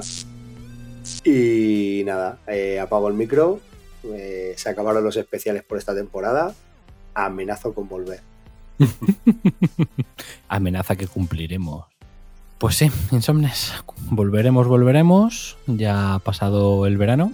Y poco más. Esperamos que hayáis disfrutado de la serie de The Voice, como la hemos disfrutado nosotros. Que estéis deseando que salga el nuevo spin-off, que, que salga ya cuarta temporada, quinta, sexta, las que hagan falta. Que aquí seguiremos en Hoy Dormimos Poco al pie del cañón, trayendo los análisis más locos, divertidos, como es The Voice. O sea, somos los muchachos de- del podcast comiquero. Y nada, insomnes, que esperemos que lo hayáis disfrutado. Y recordad, no te duermas insomne. Chao, chao. Adiós. Bye. Seguid las redes sociales, arroba hoy dormimos poco. Somos activos en Twitter y también en TikTok. Publicamos en Insta y tenemos Discord. Que si subimos a Tumblr, pero ¿qué es eso?